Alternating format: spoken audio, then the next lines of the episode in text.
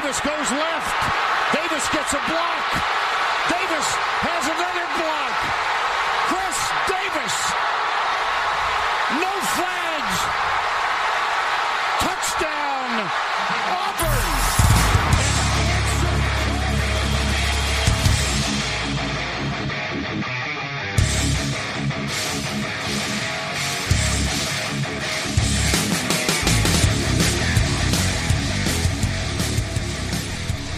Fala, seus especialistas! Está começando mais um No Flags. Aqui a gente expulsa a zebra. Se você torce pra alguma franquia da NFL, a gente pode acabar te ofendendo. Eu sou o Paulo Ricardo e chegou a hora que todo mundo aguardava. A única divisão que importa em toda a NFL, a AFC West. Preview dos previews. Que isso? Agora sim a gente vai falar de onde vai sair o campeão dessa AFC. Pra isso, tá aqui o Mário e o Alan comigo. Mancada fixa, ninguém, nenhuma surpresa. Como você tá, Sr. Alan? Caralho, ele tá overexcited. Eu tô, porra! Chargers, campeão, tá 7-0. Tá certo, tá certo, Paulo, porque o. O, o, o Mário prometeu clubismo pra gente Ah, e. Entreguei! e Ué, pegou um techzinho bem. O Mário. 12 o- vitórias, o Mário, não é, não? O Mário, Ro- O entregou, rojãozinho molhado. o Mário entregou o clubismo mais baixo, porque ele ainda tava tímido na casa nova. Foi um clubismo contido. verdade. Clubismo xoxo, assim. Ah, mas é três vitórias, mas acho uma Clubismo bosta. com medo da notificação, né? Você, você acostuma, já já você vai ver que tem umas crianças que choram alto, tem umas paradas aí. Rapaz, eu não ouço um vizinho aqui, cara. Sério, cara? Impressionante. Então tem- tem que tomar eu tô- cuidado. tô- Mas eu, pena que eles não podem dizer o mesmo. É, vamos lá, cara. E a antes de- temporada nem começou ainda. An- Antes de começar o podcast, lembrar a galera aí de se inscrever no podcast lá no Spotify, no Apple Podcast, na Amazon Music, onde for. É, e dar cinco estrelas quando der pra dar o rating. É, outra coisa que eu queria falar é que a gente tá tentando dar uma movimentada lá no Instagram também. E, e também no TikTok, cara. Porque o No Flags Caraca. é o No Flags chegando na geração Z, pô. Ah, você tá louco? O, o Alan TikToker não existe, não pode te machucar. Você tá maluco, cara? Isso aí é demais. Você, você acha? Caraca, o Alan ele tem talento pro TikTok. É isso que é mais triste ainda. É. Nem fiz dancinha, hein? E nem fez dancinha. Galera, procura lá, se você ainda não segue a gente no Instagram, no TikTok, dá uma entrada lá. No, no Instagram a gente tá postando trechinhos do, do podcast. No TikTok a gente tá postando uns videozinhos de palhaçada, mas tá. tá bem- Palhaçada completa. Tá né? bem engraçado. Mas é. Tá da hora, cara. No, no- inclusive lá no. No Instagram já veio gente com- trocar uma ideia quando eu postei as Ah, coisas. é? Tem- é, opa, veio na DM trocar uma ideia. Então tá, eu, eu achei que tá tendo uma interação Não legal. foi aqueles perfis de mulher dizendo Nada, ó, eu vou te falar. Não, não é. Não é. Mulher do. Eu vou falar até quem foi, porque é um cara que já falou com a gente no passado, você vai lembrar dele, Mário. É. Eu, eu, É um eu- cara, eu- a galera Não, que veio- Não, é, veio, veio bastante gente, mas hoje, hoje, especificamente, veio um cara que é o Blanco Pinturas. Você lembra desse cara? É, é um perfil de um cara que, tipo, trabalha com pintura de tinta, venda de tinta. Só que ele gosta de NFL. Só que ele gosta de NFL e ele usa o perfil do. Ele usa o perfil da, da empresa ou qualquer coisa assim. Aí ele sempre comenta lá, tipo, é mó da hora, pô. O cara é. o cara- É, é, é massa, pô. Tipo, cara, gente boa, pô. É, ele, falou, ele falou, pô, sempre que eu tô no trampo, eu tô. É, sai o podcast de vocês e já ouço no dia já. Ainda bem que vocês post- começaram a postar no Instagram, porque eu uso mais pra trabalho e já tá aqui, já é fácil de ver. Já. O, no TikTok não tem como a galera mandar mensagem, tem? Eu não sei, acho Tem que comentário. Tem comentário, tem comentário. Se tiver, comenta lá, galera, pra gente dar uma olhada. DM eu não faço ideia. o, o público de TikTok tende a ser bem mais jovem. né? Jovens, Se for trocar- jovens. Se for trocar ideia com o Paulo, acho que não vai dar ali. Não vai Não sei, eles, eles vão falar um monte de palavras, de, de gírias que eu não conheço. Eu vou falar. Caraca. E, e aí, companheirinho? E aí, ferinha? Ferinha.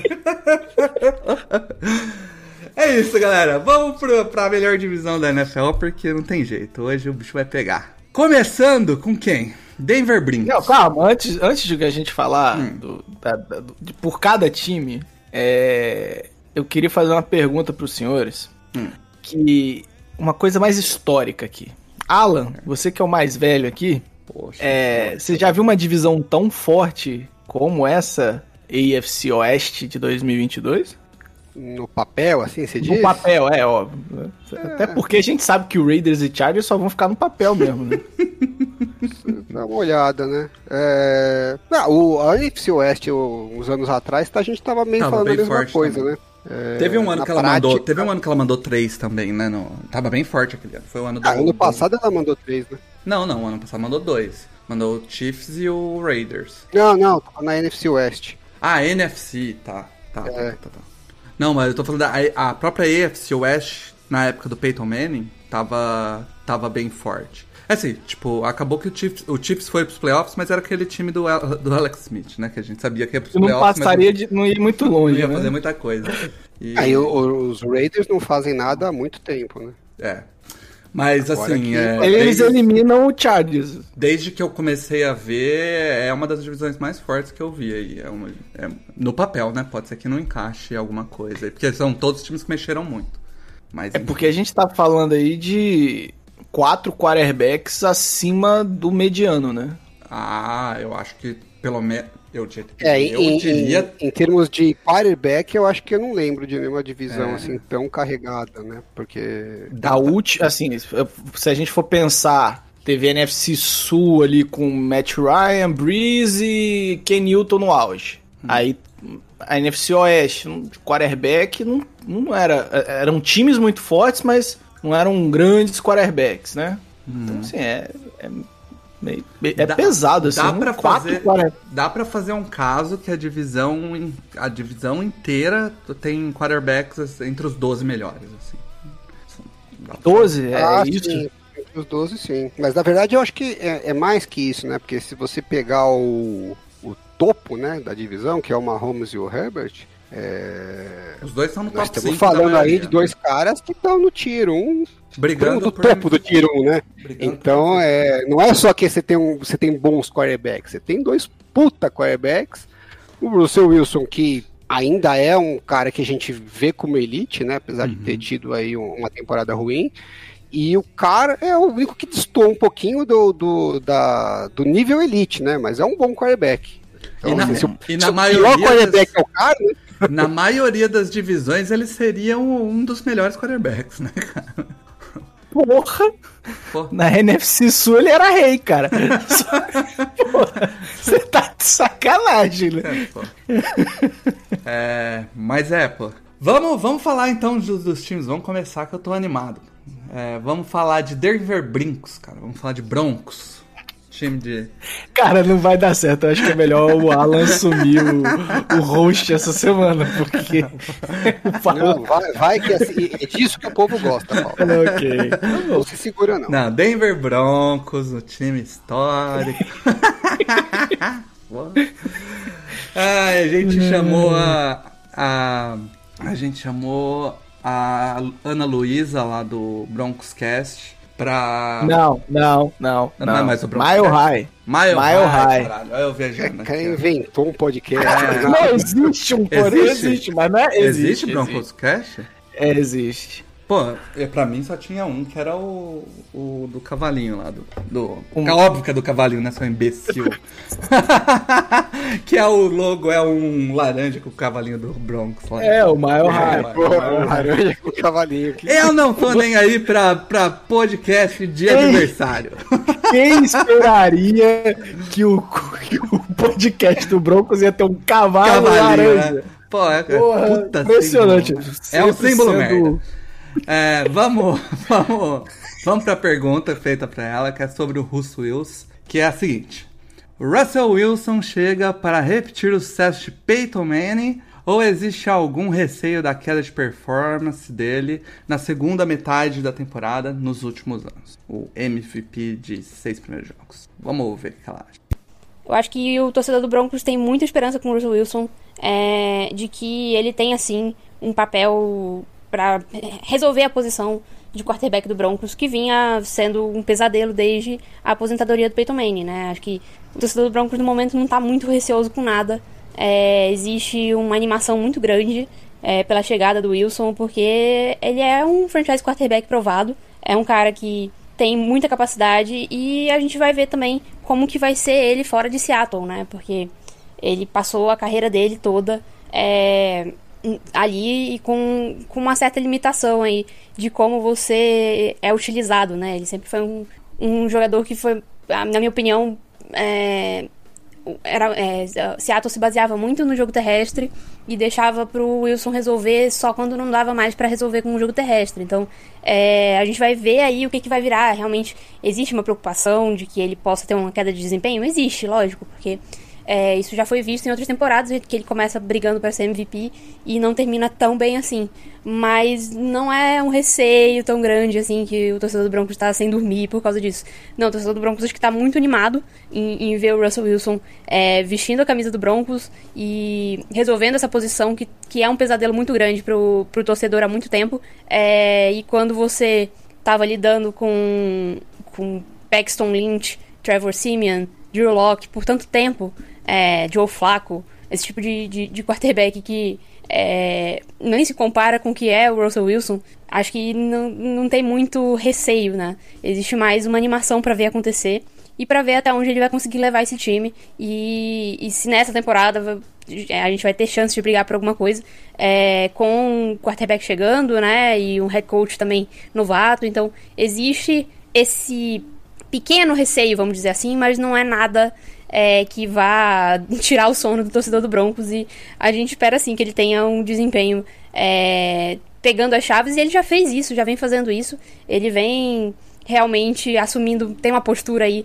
de um franchise quarterback que lidera o seu time e lidera treinamentos de off-season, esse tipo de coisa aí que o, a, a, gente vê a galera falando lá fora que o prédio muda, né? A, o lugar muda quando, quando o Russell Wilson chega. Então, é, os jogadores ficam mais animados, existe uma certa animação maior no time por causa disso. Então, acho que é isso aí. É, se o Russell Wilson vai ter uma queda na segunda metade da temporada, a gente vai ver. Mas o que o torcedor do Broncos quer é competir e conseguir finalmente os playoffs desde o Super Bowl, né? É isso. Russell Wilson chega no Broncos para tentar repetir o sucesso de Peyton Manning. É, parece que ela tá animada aí, o torcedor do Broncos tá animado. Porra, porra parece que tá animado. eu achei um pouco de muro, né? Porque assim, é, vai ou não vai o sucesso do Peyton Manning? Eu, ah, estamos animados, esperando. Você sai de Drew Locke para, para. Você saiu de Drew Locke para. Russell Wilson. Russell Wilson. Você estaria animado, Paulo? Porra, Olha, eu acho assim, eu, isso, essa parte eu não gostei. Achei que ela cuspiu no prato que comeu. Falar mal é, de Braxton Lynch não dá, né? Não, porque é o seguinte, ano passado, Ana Luísa também veio aqui no nosso podcast e ela nos disse o seguinte: os Broncos depositaram bastante confiança no Drew Locke e a expectativa é que ele venha para uma boa temporada. E... foi ele nem jogou, né? Ele foi banco foi, do. Foi banco do... do... Ted então, a expectativa do torcedor do Broncos não me parece um bom referencial pra gente basear nossa. Inclusive, ela cravou pra gente 11 vitórias do Broncos, né? A hum. gente falou pra ela que era maluquice. Cara, mas assim, ó, esse time do Broncos tem, tem o ataque, né? Falando do ataque, é um ataque que tem bom, tem uma boa um grupo de skill positions, né? Tanto é, os wide receivers quanto os running backs. Tirando o Melvin Gordon, que é um lixo, o resto, é, todo mundo. Todo... Não, Melvin Gordon, que eu, eu, eu, eu, tipo, tretei com ele no Twitter, ele me respondeu e ele falou que queria me encontrar para ver se eu falava isso na cara dele. Ele Não, fala... Cadê, cadê? E, isso existe? Sabe, sabe, da, sabe da onde ele é, Mário? Madison, Wisconsin.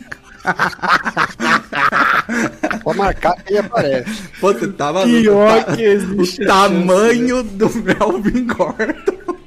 Pô, eu, eu até comentei, eu falei, eu até topava tomar uns dois sarrafos dele e encher o bolso de dinheiro, porra.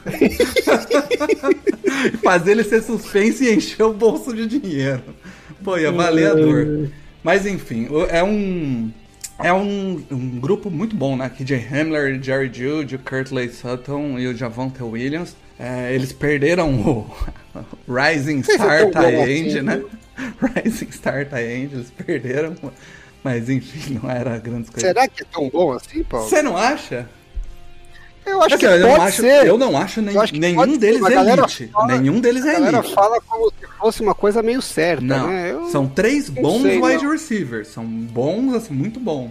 Mas o, nenhum o Cortland Sutton a gente já viu ser bom assim. Agora, o que que o KJ Hamler e o, e o Jerry Judy hum. fizeram hum. na NFL pra gente dizer que eles são bons wide receivers? Então, eu, eu, eu, eu aquele debate né, que a gente fez do, do grupo de wide receivers. Uhum. Exatamente. É muito mais uma questão potencial do que uma. De fato, eles já são, né?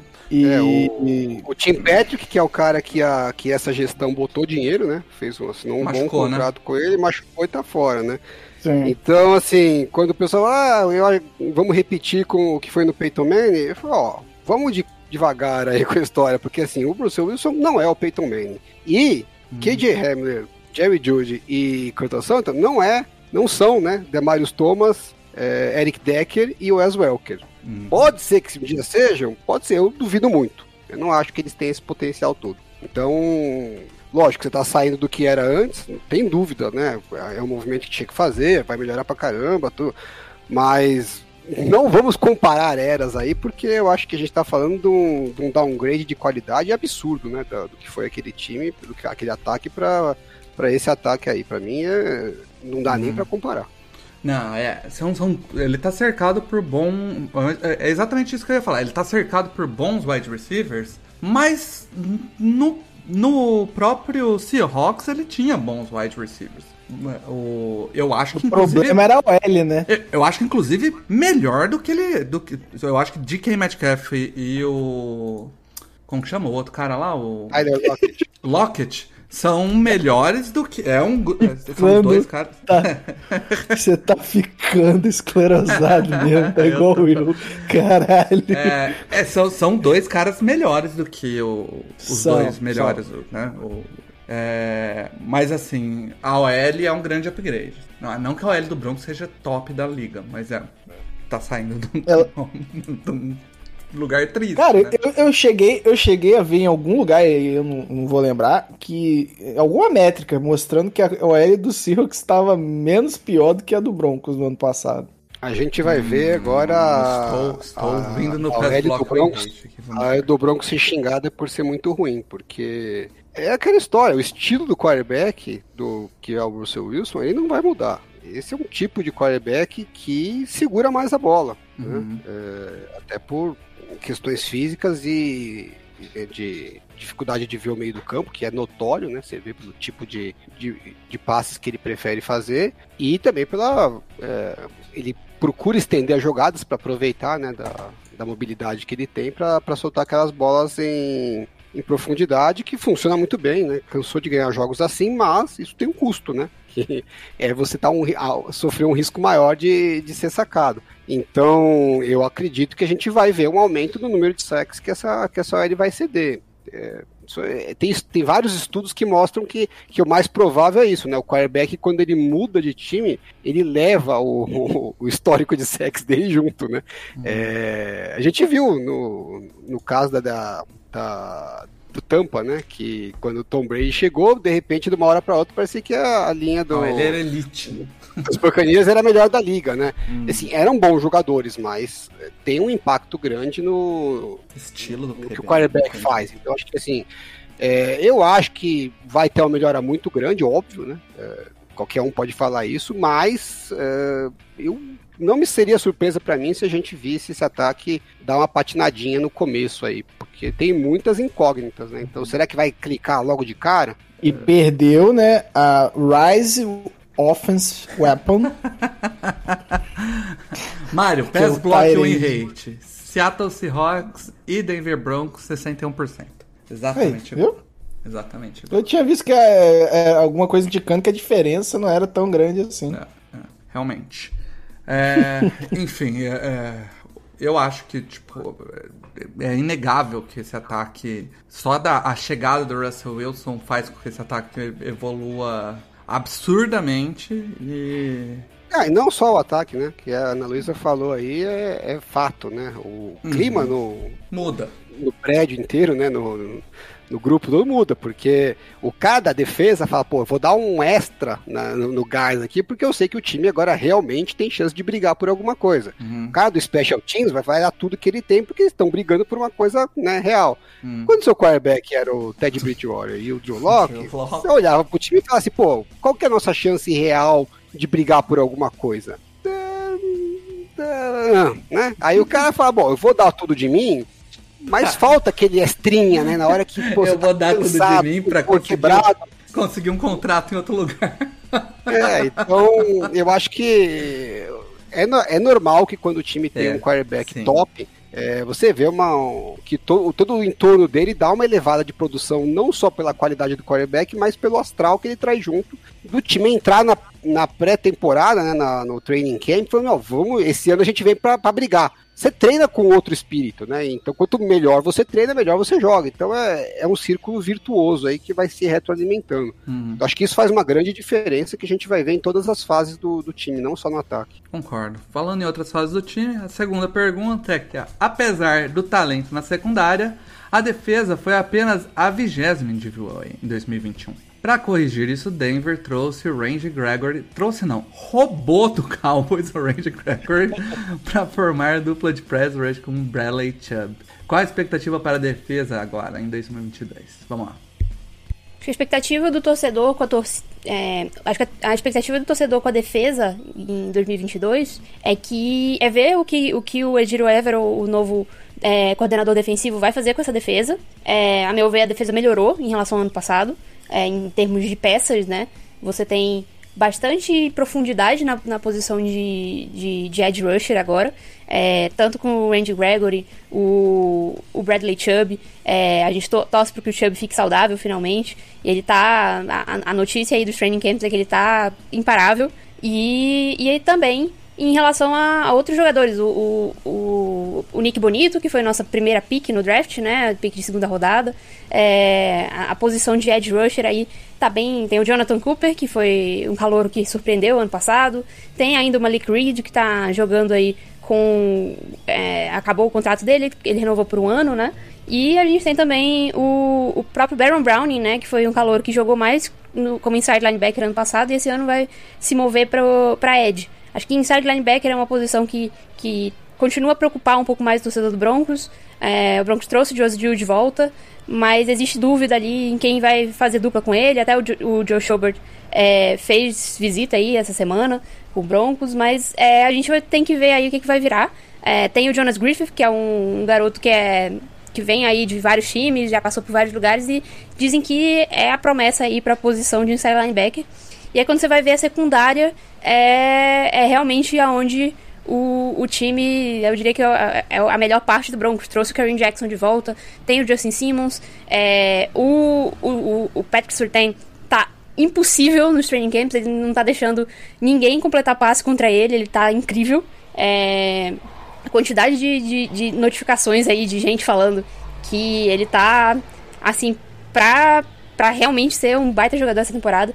Então acho que a, a expectativa é que a gente consiga, é, não sei se ser uma defesa top top 5, acho que não, não, não sei se é isso. Acho que o Broncos agora quer, quer ser um time mais equilibrado, né? O torcedor quer ver um time mais equilibrado em campo. Não necessariamente a gente precisa ter a melhor defesa para poder ganhar tendo agora o Russell Wilson do outro lado. Então, acho que o que se espera dessa defesa é que a gente consiga é, ser eficiente e, e apesar de ter, ter, tido um desempenho aí, igual vocês, falaram aí, de, de, não ter sido tão bem em algumas estatísticas, a defesa de Red Zone do Broncos ano passado foi incrível, acho que foi a melhor da liga. Era aquilo de você. O, o time não era muito bom de sair em campo, de campo rápido, é, não, não forçou muito turnover, acho que é isso, isso, é algo que a gente quer ver acontecer, mais turnovers sendo forçados, é, conseguir mais three and outs, esse tipo de coisa, mas quando chegava na red zone, esse time era incrível, então acho que é algo que a gente vai ter que esperar para ver, Tem, trouxe o DJ, Jones para tentar ajudar ali no miolo da linha, e tem o, o, o Jones também, que é, é, um jogador aí que tá em ano de contrato. Então acho que é, é essa questão aí de a gente quer ver essa defesa é, muito bem, Mas eu, eu imagino que não, não se tenha mais tanta a expectativa assim, ah, vamos ser a melhor defesa da liga. Eu espero que sim, lógico, mas tendo um ataque eficiente do outro lado, você não precisa mais é, se apoiar tanto na sua defesa para ganhar jogos igual foi no passado. É isso, é isso que eu acho que o torcedor do Broncos quer ver. Ah, training camp. Como é bom training camp, né, cara? Todo mundo tá voando, melhor forma da vida, melhor forma da carreira. Os reports são sempre mágicos. É coisa de louco, né, Mágico? Eu, eu ouvindo esse relato aí da Ana Luísa, eu tô preocupado com o ataque do. porque, assim, Fiquei pensando. Ninguém completa nada. Ele tá imparável. O Patrick Surtain não perde nenhuma. Então o ataque não tá fazendo porra nenhuma. No, no eu, fiquei, eu fiquei pensando aqui porque toda vez que alguém joga uma notícia do Saints no grupo lá, é, tipo, do, do training camp, eu sempre faço a mesma pergunta: isso é bom ou ruim?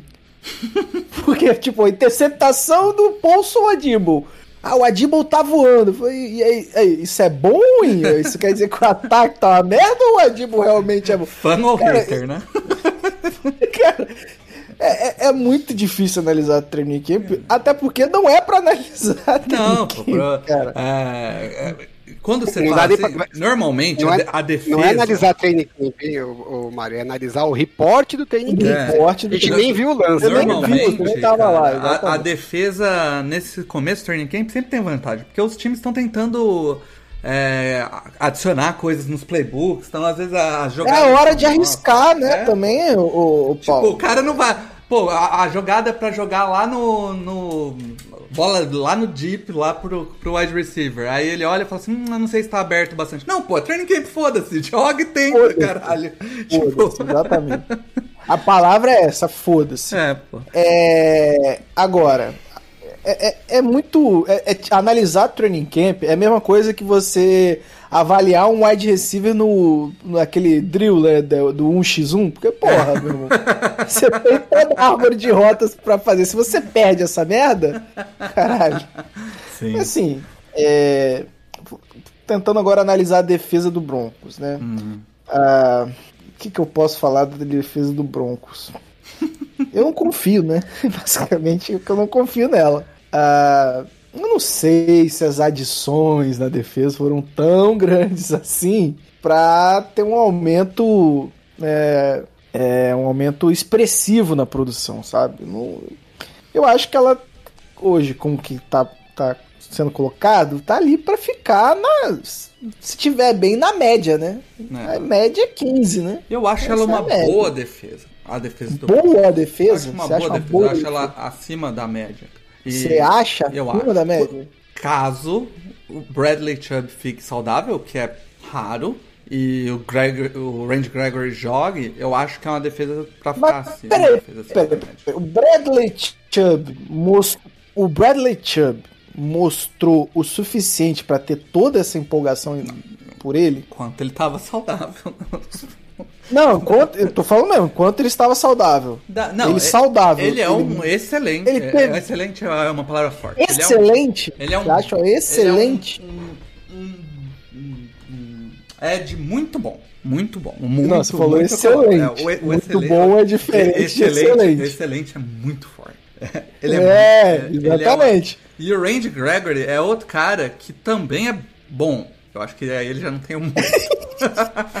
mas olha só, eu quero levantar outra coisa aqui. O Alan tá mutado, não sei se ele tá falando, mas eu quero levantar outra coisa aqui. É, o Bronco joga em 3-4. Não sei se isso vai mudar, mas hum. em teoria o Bronco joga em 3-4. E aí os seus outside linebackers são Bradley Chubb e Randy Gregory. Hum.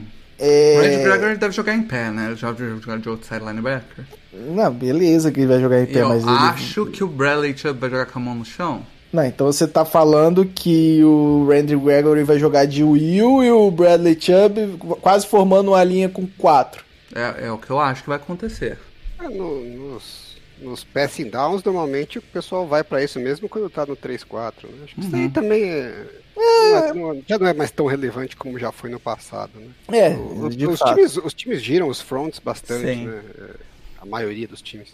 Agora, ela tem razão, né, na história que o, a, defesa foi bem para evitar pontos, né, na red zone. Uhum. Você pega lá é, o ano passado em pontos por drive, né? Quantos em pontos cedidos por drive, a, a defesa do Broncos foi a quarta melhor, né? A quarta que menos sofreu é, na média de pontos por, por cada drive. O que eu acho é que, assim, por que, que ela foi tão ruim de VOA? É, porque ela foi a vigésima em jardas, né? Então ela sofria muitas jardas.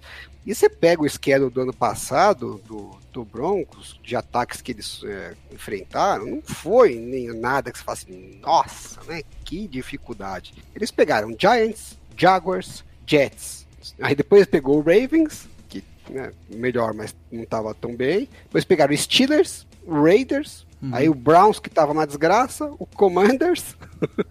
é, depois pegaram os Cowboys, o Eagles, que não foi um dos ataques também mais explosivos, né? Pegou na, na fase que eles ainda estavam mudando o esquema lá. E aí o que pegou de mais difícil foi duas vezes o Chargers, duas vezes o Chiefs, o Raiders mais uma vez e o Bengals. E ainda nesse meio ainda pegou o Lions. Então assim, mas Alan, não acho um elenco, não acho um calendário tão difícil assim de, de, de ataques. Então, mas é... esse ano já não é, também não vai ser, porque eles vão pegar Seattle, eles vão pegar Houston, Uai. eles vão pegar Jets, eles vão pegar Jaguars. A vida mansa, tem que aproveitar oh, e passar o carro. Oh, vão pegar Carolina. O oh, Alan, o, o DVOA tem ele splitado por zonas de campo, né? Na Red Zone, o a Denver.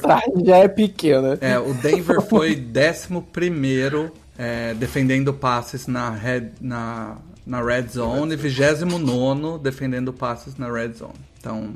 Não. não o quê? Não. não. Esse não aí foi. Aqui, mas olha só. É, é, é um calendário. É, teoricamente, no mesmo nível do ano passado. Né? A, a, a, divisão pega a, a AFC Sul é, e ele ainda pega dentro da AFC os últimos colocados. Né? Então... Ah, eu acho que, que a defesa vai melhorar. É, porque, um, que o, o Patrick Surtain é, vai estar tá um ano a mais, né? Então, uhum. acho que ele jogou muito bem no, no, na temporada de rookie, principalmente mais do meio para o final, né?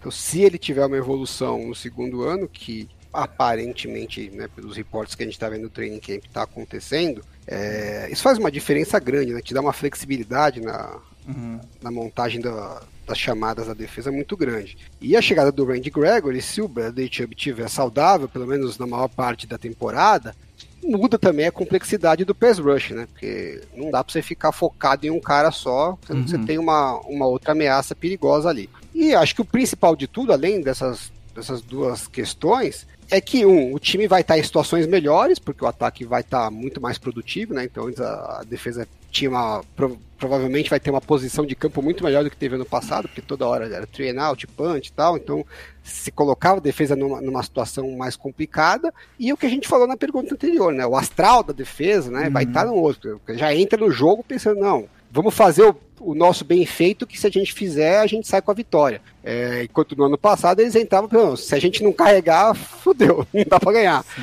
Então é, é uma mentalidade diferente. Então acho que se você soma tudo isso, eu acho que a tendência é, é ter uma boa evolução. Né? Não sei se realmente é, é para falar de uma, uma defesa top 5, mas eu acho que eu acredito que vai ser acima da média, sim. Yeah. É. Vamos ver a previsão de recorde dela, porque eu tenho a sensação que essa divisão vai todo mundo jogar acima de 10 vitórias na, na, na previsão. Vamos ver. Acho que o assunto do, da off-season e de tudo mais foi é, realmente a divisão, a AFC West, porque realmente é uma divisão extremamente forte. Você vai ver aí é, times em que o, vamos dizer, o pior quarterback é o Derek Carr, você, você sabe que você está num lugar complicado. E a maioria desses times tem bons times ao redor desses jogadores. É, o Chargers tem um baita time, o, o Chiefs tem, tá reconstruindo aí a defesa, o ataque e tudo mais, mas tem bons jogadores, tem, tem boas peças e o Raiders vem construindo aí, tem vários jogadores importantes, trouxe jogadores importantes essa off-season, todos os, os, quatro times, né? É, eu acho, eu vou assim, prevendo aqui uma. Eu vou, vou ser conservadora e mandar um, um 11-6. Acho que é, seria o suficiente para ir para os playoffs. É, talvez até para ganhar a divisão, porque é uma divisão que como ela é muito complicada, pode ser que os times se nivelem para baixo, né? Porque vários times bons se enfrentando muito. As outras divisões que tem, time, que tem times mais fracos, é, os outros, é, esses times conseguem aí se destacar no recorde porque ganham muito dentro da divisão, né? No caso da AFC West, vai ser difícil ver um time, um time dominando, eu acho, a divisão. E eu diria que três times vão se classificar para os playoffs nessa divisão. Não sei dizer quais, mas é, eu espero que o Broncos esteja no meio. Aí, ó. Pra ser conservador, 11 vitórias. eu tô falando, essa divisão vai ser alegria, hein? É razoável. É, e, eu, e, eu, e eu vou falar, tipo, essa divisão, qualquer time que vai falar, vai falar 10, 11 vitórias, não é maluquice não, pô. Essa divisão é pica. Legal com essa divisão é que você consegue fazer um cenário na sua cabeça, que você consegue colocar qualquer um dos quatro como campeão da divisão e qualquer um dos quatro como o último da divisão, sim, né? Sim. essa divisão é foda, cara. Mas é, é tipo, o, o, o Broncos com 11 vitórias, se o, se o Russell Wilson emplacar a temporada que ele começa em, começava em Seattle, é bem possível. 11 vitórias ali, não é difícil não. E como o Mário olhando, disse... olhando o início do schedule, é Seattle, Houston, é São Francisco, Las Vegas, Indianápolis, Chargers, Jets e Jacksonville. Não é maluquice pensar aqui em, em quatro, cinco vitórias. Né? É, é, tem, tem uns três, desses que você falou, tem uns três, quatro times difíceis. O resto, é, o Broncos entra como favorito, né? Eles, eles pegam a FC South, né? A, Isso. A uhum. é, os quatro times têm que espancar a FC South. Né? eu, eu, eu, eu coloquei o Broncos aqui com 12,5, então ela tá pouco cubista, na minha opinião. Olha lá, o Mário. É, é, eu quero 12, 5. Eu quero ver que que que com ah, uma vitória também, pô. Quero ver que com Mário. Pô, mas eu não sou Broncos, né? Mas ela foi conservadora, ela foi conservadora, ela disse. É, não queremos conservadorismo não, nesse podcast. Hum, Faltou um clubismo ainda. Cansei de falar Faltou, de time faltou. ruim. Vamos falar de Chargers. Vamos falar do, do único time que importa nessa divisão. Do, do único time que importa, da única divisão que importa.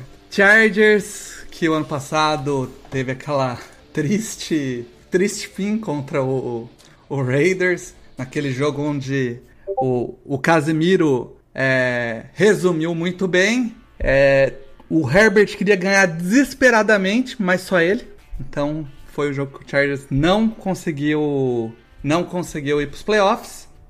E, e para falar sobre o Chargers, eu trouxe o pessoal do Powder Powder Blue Brasil. Meu Deus do céu, eu tô disléxico. Powder Caraca, Blue. Paulo, o que que tá acontecendo, cara? eu tô. Powder Blue você. Teve alguma, você teve alguma concussão na final lá do jogo? O que, que houve, cara? Não, ainda não. que isso, cara? Enfim. É, Powder Blue Brasil, ele vai, vai falar aqui do, do Chargers. E, e bora lá pra primeira pergunta. 26 defesa em DVOA não era exatamente o que o Chargers esperava sobre o primeiro ano do gênio, gosto do gosto da ironia, gênio defensivo Brandon Staley. E investimentos não faltaram nessa off-season para oferecer um melhor material humano para Staley trabalhar. O que podemos esperar da defesa esse ano? Bora lá. Bom, ano passado foi um ano para esquecer, né? Sobretudo do ponto de vista defensivo, foi, foi muito, muito ruim. Foi a 26 defesa né, em DVOA, sendo a terceira pior contra o jogo corrido. Então, muito, muito longe do que qualquer torcedor, né, qualquer um de nós estávamos esperando. É, o jogo corrido, né, principalmente, foi, foi trágico. É, no jogo contra o Browns, né? 6,6 jardas por tentativa de corrida. É, até hoje tem, tem um pesadelo com o Josh Jacobs naquela partida final que a gente foi eliminado dos Raiders. É, o cara corria pelo meio da, da linha defensiva, parecia estava jogando contra o high school. É, mas acredito que esse ano vai ser diferente, né? Acredito mesmo é, que a página foi virada e daqui para frente coisas muito melhores vão, vão vir, sobretudo pelos reforços, né? Que capital humano mesmo, absurdos que, chegaram em todos os níveis da defesa. É, o miolo da, da, da, da, defesa foi reformulado completamente, as chegadas né, do Sebastian Jones Dye, que é um cara incrível, assim, veio do Rams, que é um cara muito, muito bom. Austin Johnson, Morgan Fox também para rotação. Então trazem muita consistência e força contra, contra esse jogo corrido que foi dos grandes problemas da, do Chargers ano passado. É, Kalil Mack é um monstro, né? E a chegada dele vai ajudar demais, não só pressionando o QB adversário, mas também liberando o Joey Bosa para fazer o que ele sabe fazer de melhor. É, o, o Joey Bosa, quando ele estava né, nos últimos anos, killer de um lado, no osso, do lado, né, sempre do lado oposto, puta, sempre tinha marcação dupla no Joey Bosa. É, e agora não vai ter mais, né? Agora o, o, o adversário vai olhar para um lado do Bowser, pro lado do Mac, vai se assustar. Putz. Então, assim, acho que vai, vai, ser, sem dúvida, a melhor dupla né, de pass rush da liga e, sem dúvida nenhuma, aí vai, vai trazer muita, muita alegria para os torcedores do Chargers. É, a chegada de Jace Jackson, também um dos melhores corners da liga, então vai ajudar demais a nossa secundária não só pelo trabalho também sendo como corner, mas também ajudando o Azante a se firmar como CB2 do time e também, e aí, principalmente, liberando o Derwin James para ser o Coringa nessa defesa. A gente sabe que o Derwin James joga uh, de safety, mas também pode jogar de cornerback, pode jogar de linebacker, vai para cima do, do, do QB adversário. Então, ele tendo bons nomes, né, tendo boa, bons jogadores ao seu lado, ele vai estar tá cada vez mais livre, cada vez mais liberado para fazer, para ser esse, esse líbero, né, para o cara jogar em todos os lados do campo e fazer o que ele faz melhor. Tem outros nomes também que poderão ganhar destaque nesse ano, Nasir Ederle, Drew Tranquil, é, que fizeram boa temporada no ano passado, mas também Kyle Van Noy, Bryce Callahan, que estão chegando esse ano e tem tudo aí para fazer, para trabalhar na rotação e ser, ser, serem bons, bons jogadores. E, e, até mesmo Kenneth Murray, né, que é uma, um ponto de interrogação aí, né, nos últimos dois anos não fez o que a gente esperava dele, não jogou o que a gente esperava dele, mas tem uma força física incrível é, e que eu acho que esse é o ano que ele, que ele vai provar e que ele é, a, a, primeira escolha, né, que foi, foi de dois anos atrás do Chargers. Primeiramente, antes da gente começar a falar da defesa, eu queria falar diretoria Jim Carrey, chega de amadorismo, quero o contrato do Darren James logo, que eu não aguento mais essa novela do, do Darren James ficar de técnico durante a, o training camp, porque ele tá lá, tipo, literalmente sendo técnico do, dos DBs lá, do lado do técnico de DB dando instrução e não tá com o contrato fechado ainda. A renovação. A treta, a treta deve ser no garantido, né? Provável. Porque... Pare, parece que tá, tá tudo bem fechadinho. Ontem o, perguntaram pro Brandon Staley, ele falou, nah, isso deve se resolver essa semana. Essa semana é bem, logo, né? Eles nunca falam muito muito é, prazo, né? Preciso. né? Mas eu acho que é deve ser detalhezinho de garantido, de alguma coisa assim. Mas deve, deve sair logo, não tem Alan, nenhuma chance eu... de não sair. Tem uma pergunta aqui, Alan. Kalil Mack e Joey Bosa são a melhor dupla de pass rush da liga? Uhum. Melhor dupla de pass uhum. rush da liga? Mais foi que foi falado aqui. mais, do que, mais do que o Bradley Chubb imparável.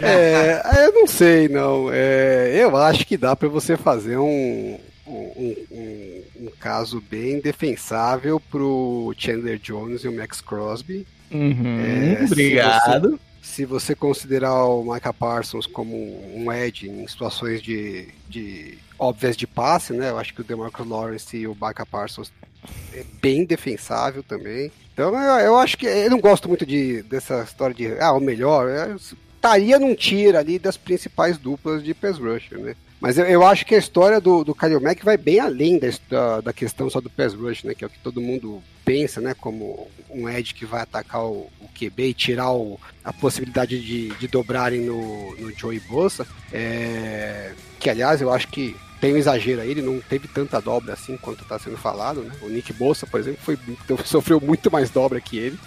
É, mas é o quando o Vic Fangio estava em, em, Chicago, né, e o, e o Brandon Staley estava lá, na, fazia parte do, da comissão técnica, e eles fizeram a troca pelo, pelo Kalil Mack, é, o, a comissão técnica, não sei se foi o Vic Fangio em si que falou, mas algum, alguns técnicos mencionaram que era um jogador que era uma peça-chave que eles precisavam para fazer rodar aquele esquema com dois safeties no fundo. Uh, não pela qualidade dele como pass rusher, mas pela qualidade dele como defensor contra o jogo corrido, de conseguir fazer né, a, o, o, bloqueio no edge ali e, e evitar que as, que, a, que as corridas saíssem para as laterais, porque se o cara, o running back consegue escapar por ali, você ferra todo o seu esquema, né? Porque você, você tá tentando roubar um gap de volta ali pelo meio, né? Com aquela história de gap and a half e tal. Só que você precisa jogar a, a, a corrida para lá. Se você deixa o cara escapar,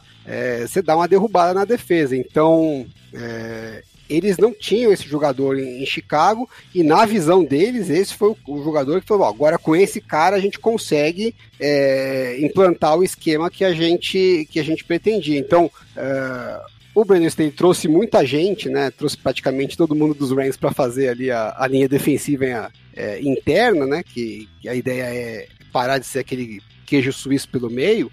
Mas o nome mesmo que que eles acreditam que vai mudar a, a defesa no jogo de, é, corrido é o, o Kalil Mack, né? Quando você consegue trazer um jogador que você acredita que vai te resolver o seu maior problema, que é o jogo corrido, e ainda vai ser uma, uma das melhores ameaças de pass rush, é, caiu do céu, né? É tudo que eles precisavam.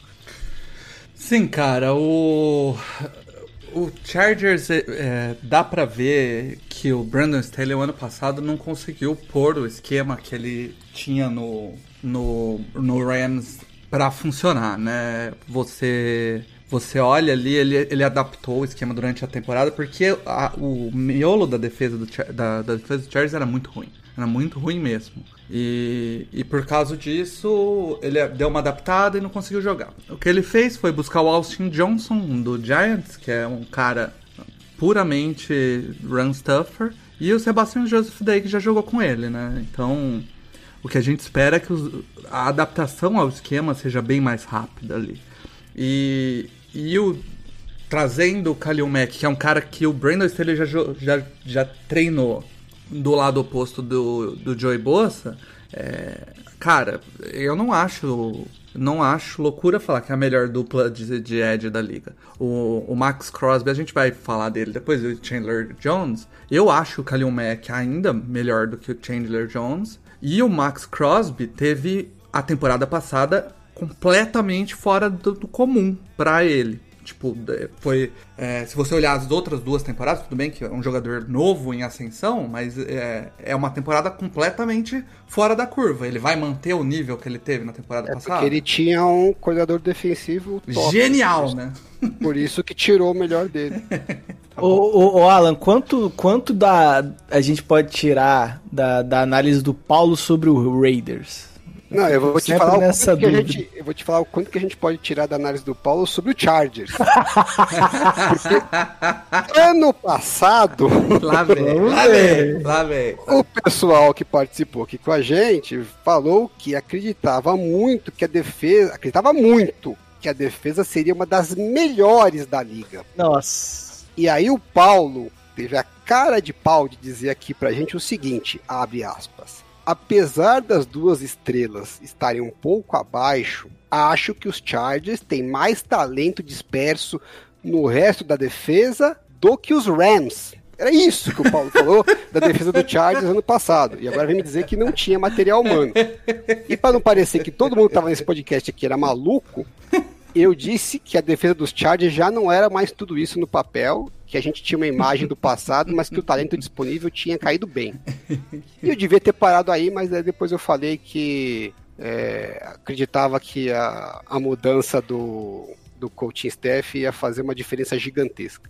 Ai, hum, pois, que que você eu... não, nunca consegue. Não, né? não, você tem que aprender oh, de parar de ah, falar, né? Que teve uma diferença gigantesca, teve. Tipo, o time é. quase chegou nos playoffs e antes o time terminava os play, uh, terminava quatro jogos antes já não ia pros playoffs.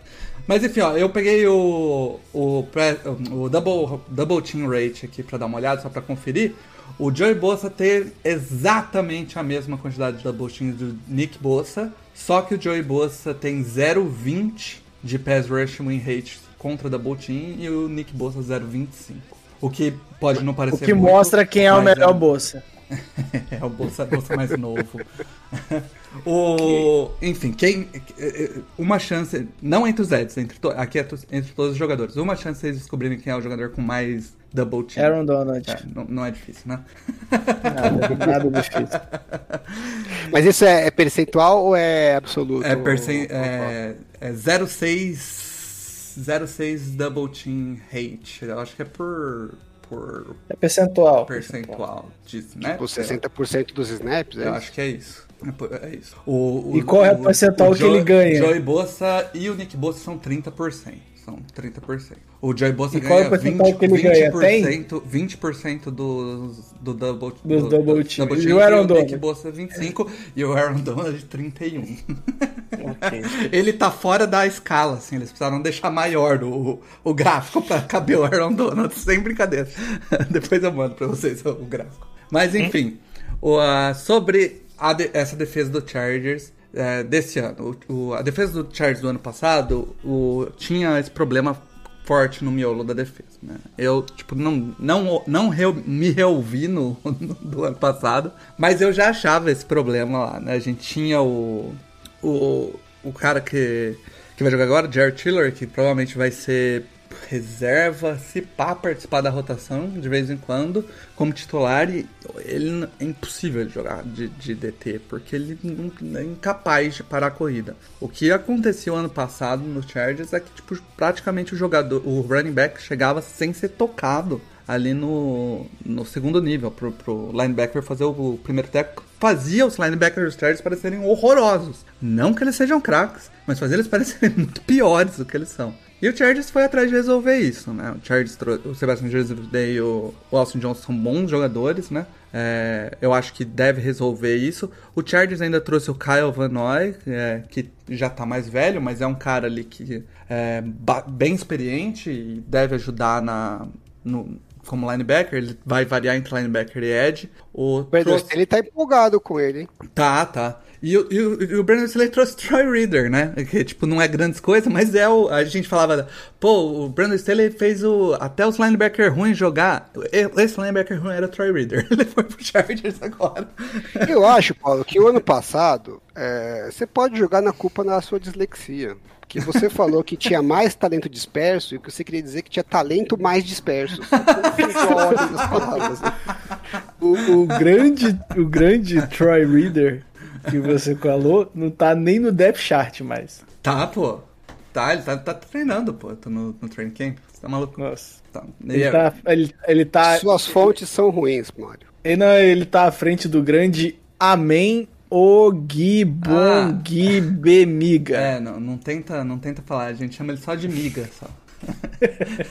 o, é uma boa saída. Esse, esse, cara, ele é um, um, um draft free agent que o ano passado fez host, mas machucou cedo. E tava todo mundo empolgado com ele, porque era. O Charles tem até uma certa é, tradição de fazer. pegar jogadores do. Da, um draft free agency e, e se tornarem excelentes. É, jogadores titulares, né? O caso aí, do, por exemplo, que tá no elenco agora é o Austin Eckler, né? Que era um draft free agent. O, o mais famoso é o Antonio Gates, né? Mas enfim, o, é um cara que, tipo, o Brandon Staley só elogiou ele o ano, o ano passado inteiro e acabou machucando logo no começo da temporada. Mas, uh, se você pegar, por exemplo, na ESPN, eles colocam o Drew Tranquil e o Kenneth Murray de titulares de linebacker, né? Provavelmente nenhum dos dois vai ser titular, ou talvez um deles. O, o Kyle Van Noy deve acabar jogando de, de linebacker mesmo, e às vezes ir para Ed. E eu acho que o Troy Reader é o favorito do training camp para assumir a outra posição aí. E peraí, só... peraí, peraí, peraí, peraí, peraí, peraí, peraí, peraí, peraí, peraí, que agora a gente tem uma conversa problemática aqui. O hum. Kenneth Murray, o seu calouro de primeiro round, que agora é segundo anista, hum. né? Não vai ser nem titular no segundo não. ano dele. Ele é, não, é, não é terceiro ano dele. Ele, Terceiro ano dele? É, ele tá. Ele tá voltando de lesão, né? Então ele tipo, tá, tá treinando bem leve no, no training camp. Não dá pra saber ainda, mas eu tô achando que ele vai acabar não pegando. Vai, vai bustar, vai bustar bonito. A, a, lesão dele que ele tinha de processamento mental, ele começou a resolver já ou ainda? lesão no cérebro. lesão é foda. Enfim.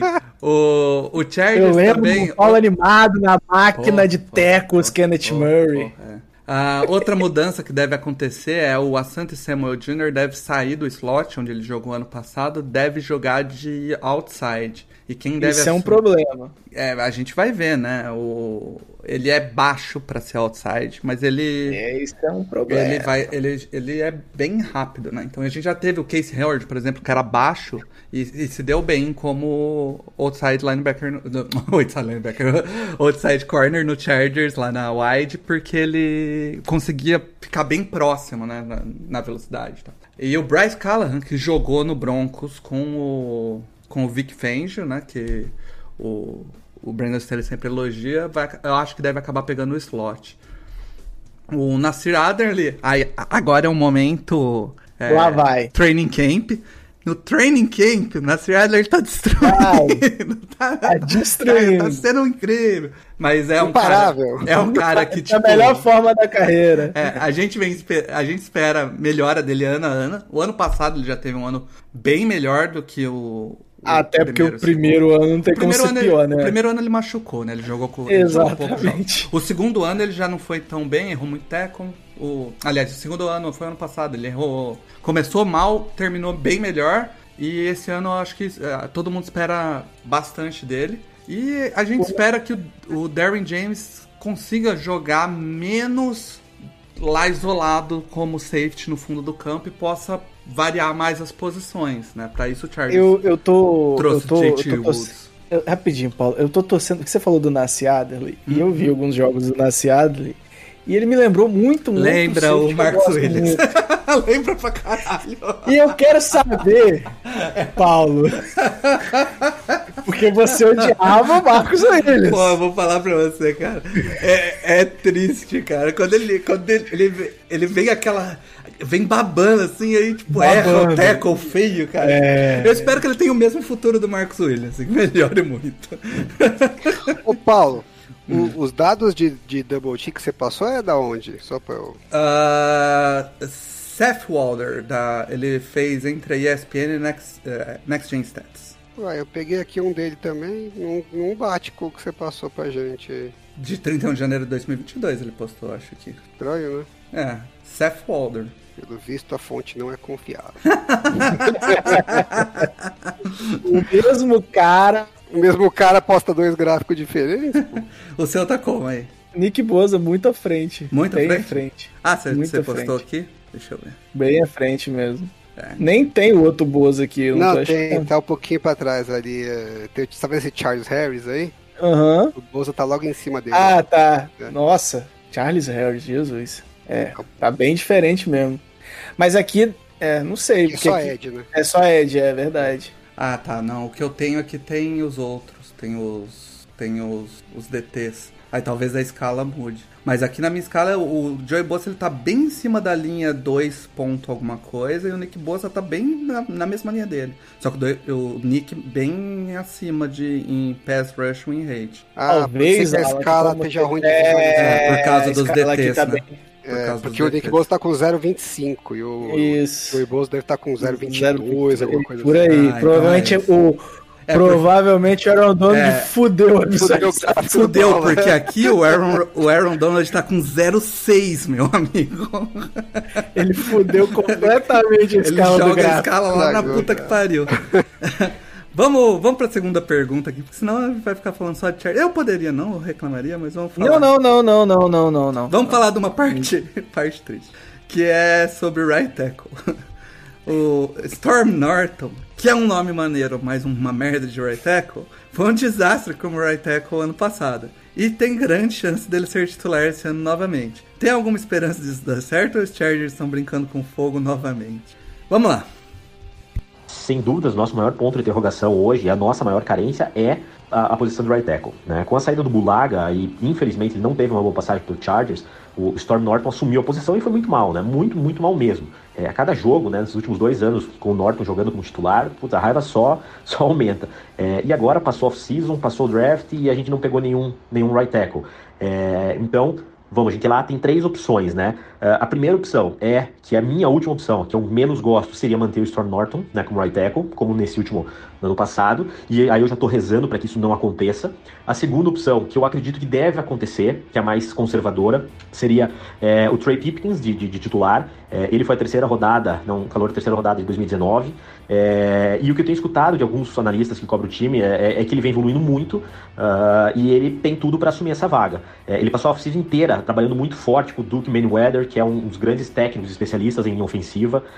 Inclusive o cara é chamado de guru né, da, da, da OL, então é um cara muito bom e o Trey Pipkins vem trabalhando muito forte com ele é, e vem, sem dúvida nenhuma, se desenvolvendo. E, e, a terceira opção, e que aí é a que mais me agrada, mas é, não é tão conservadora, né, um pouco de, é, de improviso até, seria colocar o calor da Universidade de Georgia, né, o Jamari Salyer, uh, como right tackle. É, ele foi draftado, né, por que ele é improvisado? Né, ele foi draftado como guard, é, mas ele jogou boa parte da sua carreira na Georgia como tackle. E, e, assim, ele fez ótimos jogos, ele teve atuações muito boas com segurando Aiden Hutchinson. Ele, ele, ele, é um cara muito bom, muito forte. Ele foi draftado como guard, mas existe a possibilidade dele ser jogado pro, pro, pro right tackle e é, é o que eu, que eu mais gosto, é o que eu gostaria de ver para esse ano. É, aí eu vou, vou discordar do Felipe.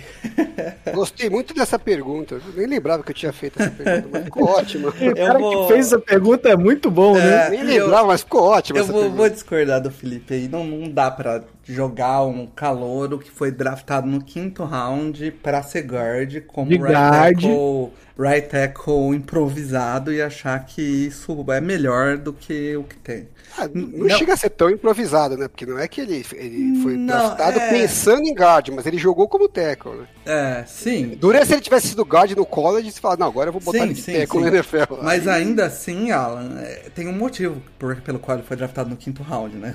Então, tipo, é, a não ser que tipo, ele vá mas pro training menos, camp e destrua todo mundo, e aí vá jogar os vá jogar os, os jogos de pré-season, que para esse tipo de jogador faz diferença, e jogue muito bem, eu acho que a, ele tá um passo atrás ainda do. É, o Chargers tá de sacanagem, né, meu? Porra. Agora, eu vou te dizer o que eu, o que eu faria, que tá? Aí, eu vou te falar o que eu faria. O que eu faria é, eu pegaria o Matt Filer, que tá jogando de, de guard no Chargers, left guard, jogaria ele de right tackle, porque ele jogou já no, no Steelers de right tackle e jogou bem no Steelers de right tackle. Colocaria esse cara que draftou de guard do lado para jogar entre o Linsley e o Rashawn Slater, que é um pouco mais fácil de jogar entre dois All Pros. E botaria e, e, e o Zion, quem foi que é o, o cara foi draftado no primeiro round para jogar no outro guard e tá feito.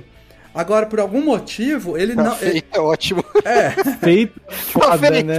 Pô, tá, tá, tá melhor do que estaria. Tá, vai estar tá com o Trey Pipkins ou com o. Ou com o. O Storm Norton. É, o, o, o cara de abóbora aí, o Pumpkin, né? É, eu já passei por essa fase, né? É o cara do terceiro round que não vingou em três anos. Não, agora, agora no quarto ano ele tá se desenvolvendo. Ele, ele tá treinando com não sei quem. Ah, né? falou. Tipo, vai, vai dar certo uma em um milhão dessas histórias. Já é, passei Na moral, na moral, real aqui. O bonde do cara já passou, vai. Como é que tá o, Merc, o Marcos Cannon? Não, não deve. Porque assim, velho, eu sei que ele tá, mas porra, não deve ser pior do que isso que tá aí, velho. É. Enfim, ainda, ainda Marcos falou... Ken, vai atrás do Nate Solder, velho. Vai ser menos pior que isso aí, velho. Tá, com o cheiro, tá com o cheirinho que nós vamos ver Storm Norton de novo, hein, meu? Tá. Eu, eu, o Eric Fischer aposentou mesmo? Minha, o Eric a minha única, mesmo? A minha última esperança é a, a história de que o right tackle lá do, do Bears tá em conversa de troca. O Pô, quem sabe, né? Ah, o Tevon Jenkins? É, quem, quem, sabe na troca não é pro Chargers. não, peraí, peraí, peraí, peraí, peraí, gente. Sério mesmo. Vamos, vamos lá. Eu fui atrás aqui de quem tá livre, né? O, o tem Dwayne nenhum Brown, o, o, o Dwayne Brown, Brown tá livre. Mas ele tava treinando com. Ele foi. Ele tava fazendo workout com algum time aí que tava quase para fechar. O eu... Nate Solder, que eu sei que não é grandes coisas, mas ele não vai ser pior que o Pipkins, né? O Brian Bulaga já foi, né? Deixa pra lá. O Brian Bulaga. Não rolou. É, eu gosto que ele falou assim que o Brian Bulaga não teve uma boa passagem. O Brian Bulaga não teve uma passagem não, pelo é. Chargers. O Eric Fischer aposentou mesmo? Aposentou. É. Brian Bulaga, que ano passado aqui no podcast, ele falou que se ficasse saudável a temporada toda, ele ia pagar uma cerveja para todo mundo do grupo do Chargers. Não pagou. Não deu nem pra, não deu nem pra sofrer com o risco. Mas não, não, não, não dava pra pagar nem uma gota de cerveja, porque, meu Deus do céu. Cara, enfim. Ó, ó, o último nome aqui, o último, Marcos Ken. Vai, é. Não vai ser pior. não vai ser pior, gente. É, Sério cara. mesmo. Pior, não tem como os ser. Os reportes do Training Camps é, eles estão jogando um dia com o, com o Storm Norton pegando a maioria das repetições como a primeira, com o primeiro time, no outro dia eles estão fazendo o mesmo com o Trey Pipkins. O e nome aí, disso é confiança. Né? Não, e aí o que você espera, se você acha que o Trey Pipkins vai evoluir, é que ele se destaque muito. E todos os reports é tá a mesma bosta. Tá a mesma merda. Ó, o ou... Dwayne Brown tá fazendo workout essa semana com os Jets. É, mas eu acho que se falasse pro cara, ó, vem aqui que você eu pode jogar com o Justin Herbert em Los Angeles. Eu também gostaria. Eu acho que ele ia preferir, entendeu? Então, Porra, do N Brown sem braço é melhor do que esses dois aí. Mas enfim. Sério? O ano passado, a, o lado direito do Chargers, não só o, o Storm Norton, foi foda. Porque o, o Chargers tá. Come... Foda não, cara. Foi. Foda é coisa boa. Não, foi, foi, foi uma complicado, é. foi uma merda. Porque o Chargers começou o ano muito bem com, com o guard foi uma, Foi vindo... uma foda não consensual. É, era um guard que tinha vindo de Detroit, como que ele chamava? Putz, não lembro o, o nome Riff, dele. não era não? Não era o Riff? É, não lembro o nome dele. Era um guard que tinha vindo de, de Detroit. Ele começou muito bem e, e depois ele machucou. E aí o Chargers trouxe um reserva, botou no lugar e pff, foi uma merda. É... Ah, e agora você vai com o Storm Norton ou X-Pumpkin lá? Foi o, o, e, o e, um, e, um, rookie de, de guard, né? Depois foi, então, assim, depois foi o Scofield. Você tá pedindo pra dar cagada, né? É, mas, mas é um rookie muito bem cotado. É, mas.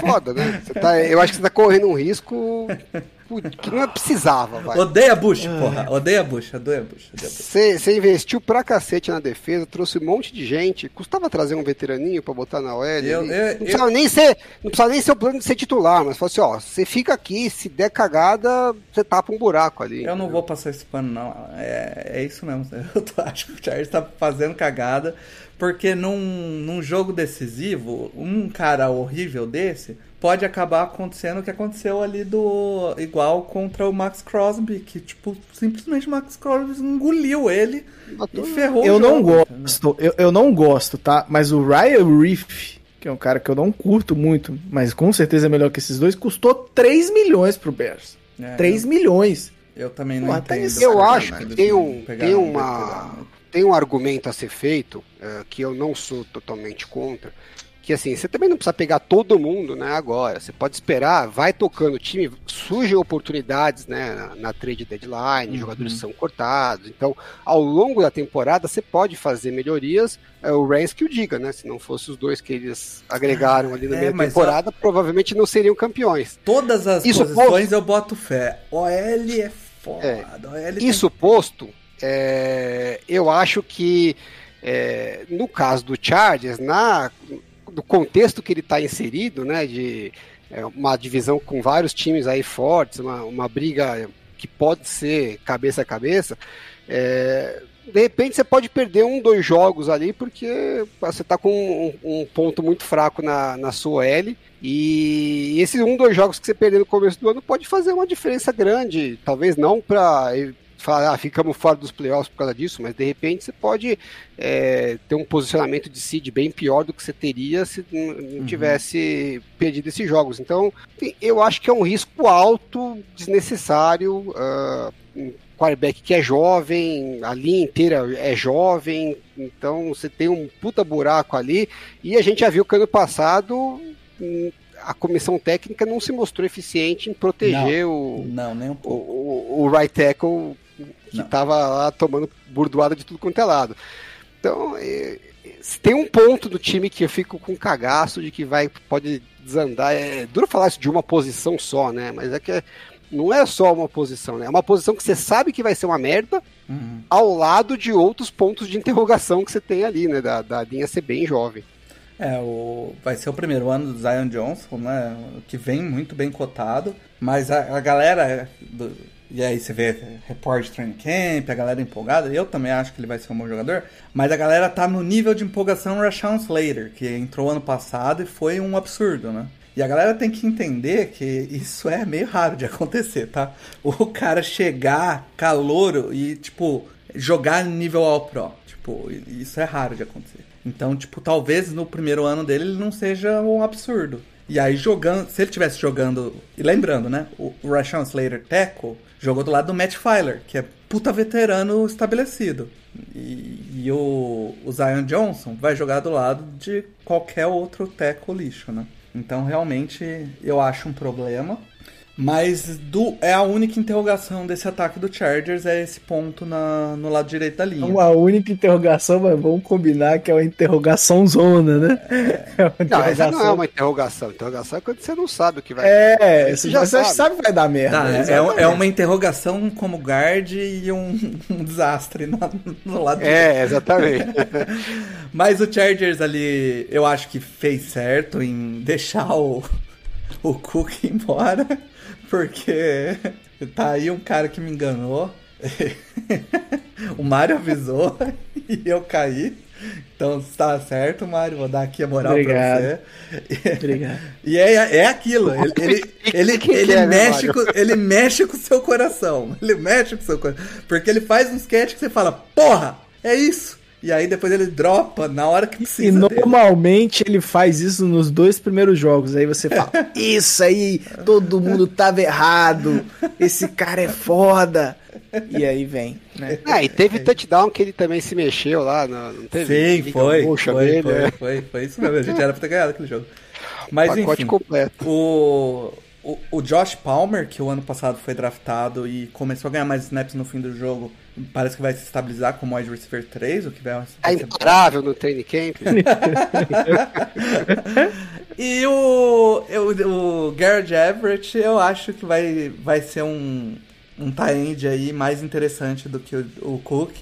É, visto que na end zone eu acho que eles vão acabar jogando mais com o Donald Parham, que é um alvo enorme, mas no, durante o drive o, Everett ele é bem mais atlético que o Cook, né? Donald é. Barham, lenda da XFL. É, isso aí. Pô, mas ele, tá, ele, ele é um. Eu gosto dele. Eu né, gosto na endzone, né? É, vamos, vamos ver o que, que o, o nosso querido Felipe acha da, dos recordes aí, do recorde. Porque agora eu espero o clubismo explodir. Vamos lá fiz várias simulações é, e tirando o cubismo de lado mesmo, em nenhuma, nenhuma dessas várias simulações o Chargers fica de fora dos playoffs. É, simplesmente não, não tem como. Acho que o time é um time que está muito bem estruturado, os reforços, é uma também tem, por, por, por ele ter ficado no passado em terceiro lugar da divisão, ele tem né, um calendário mais fácil que os outros é, adversários de divisão, então não tem como ele ficar fora dos playoffs esse ano. É, na, na minha simulação, aqui na minha previsão, o Chargers acaba, ele, é um, ele ganha a AFC West, né, ele, ele acaba a temporada com 3 e 4, é, essas quatro derrotas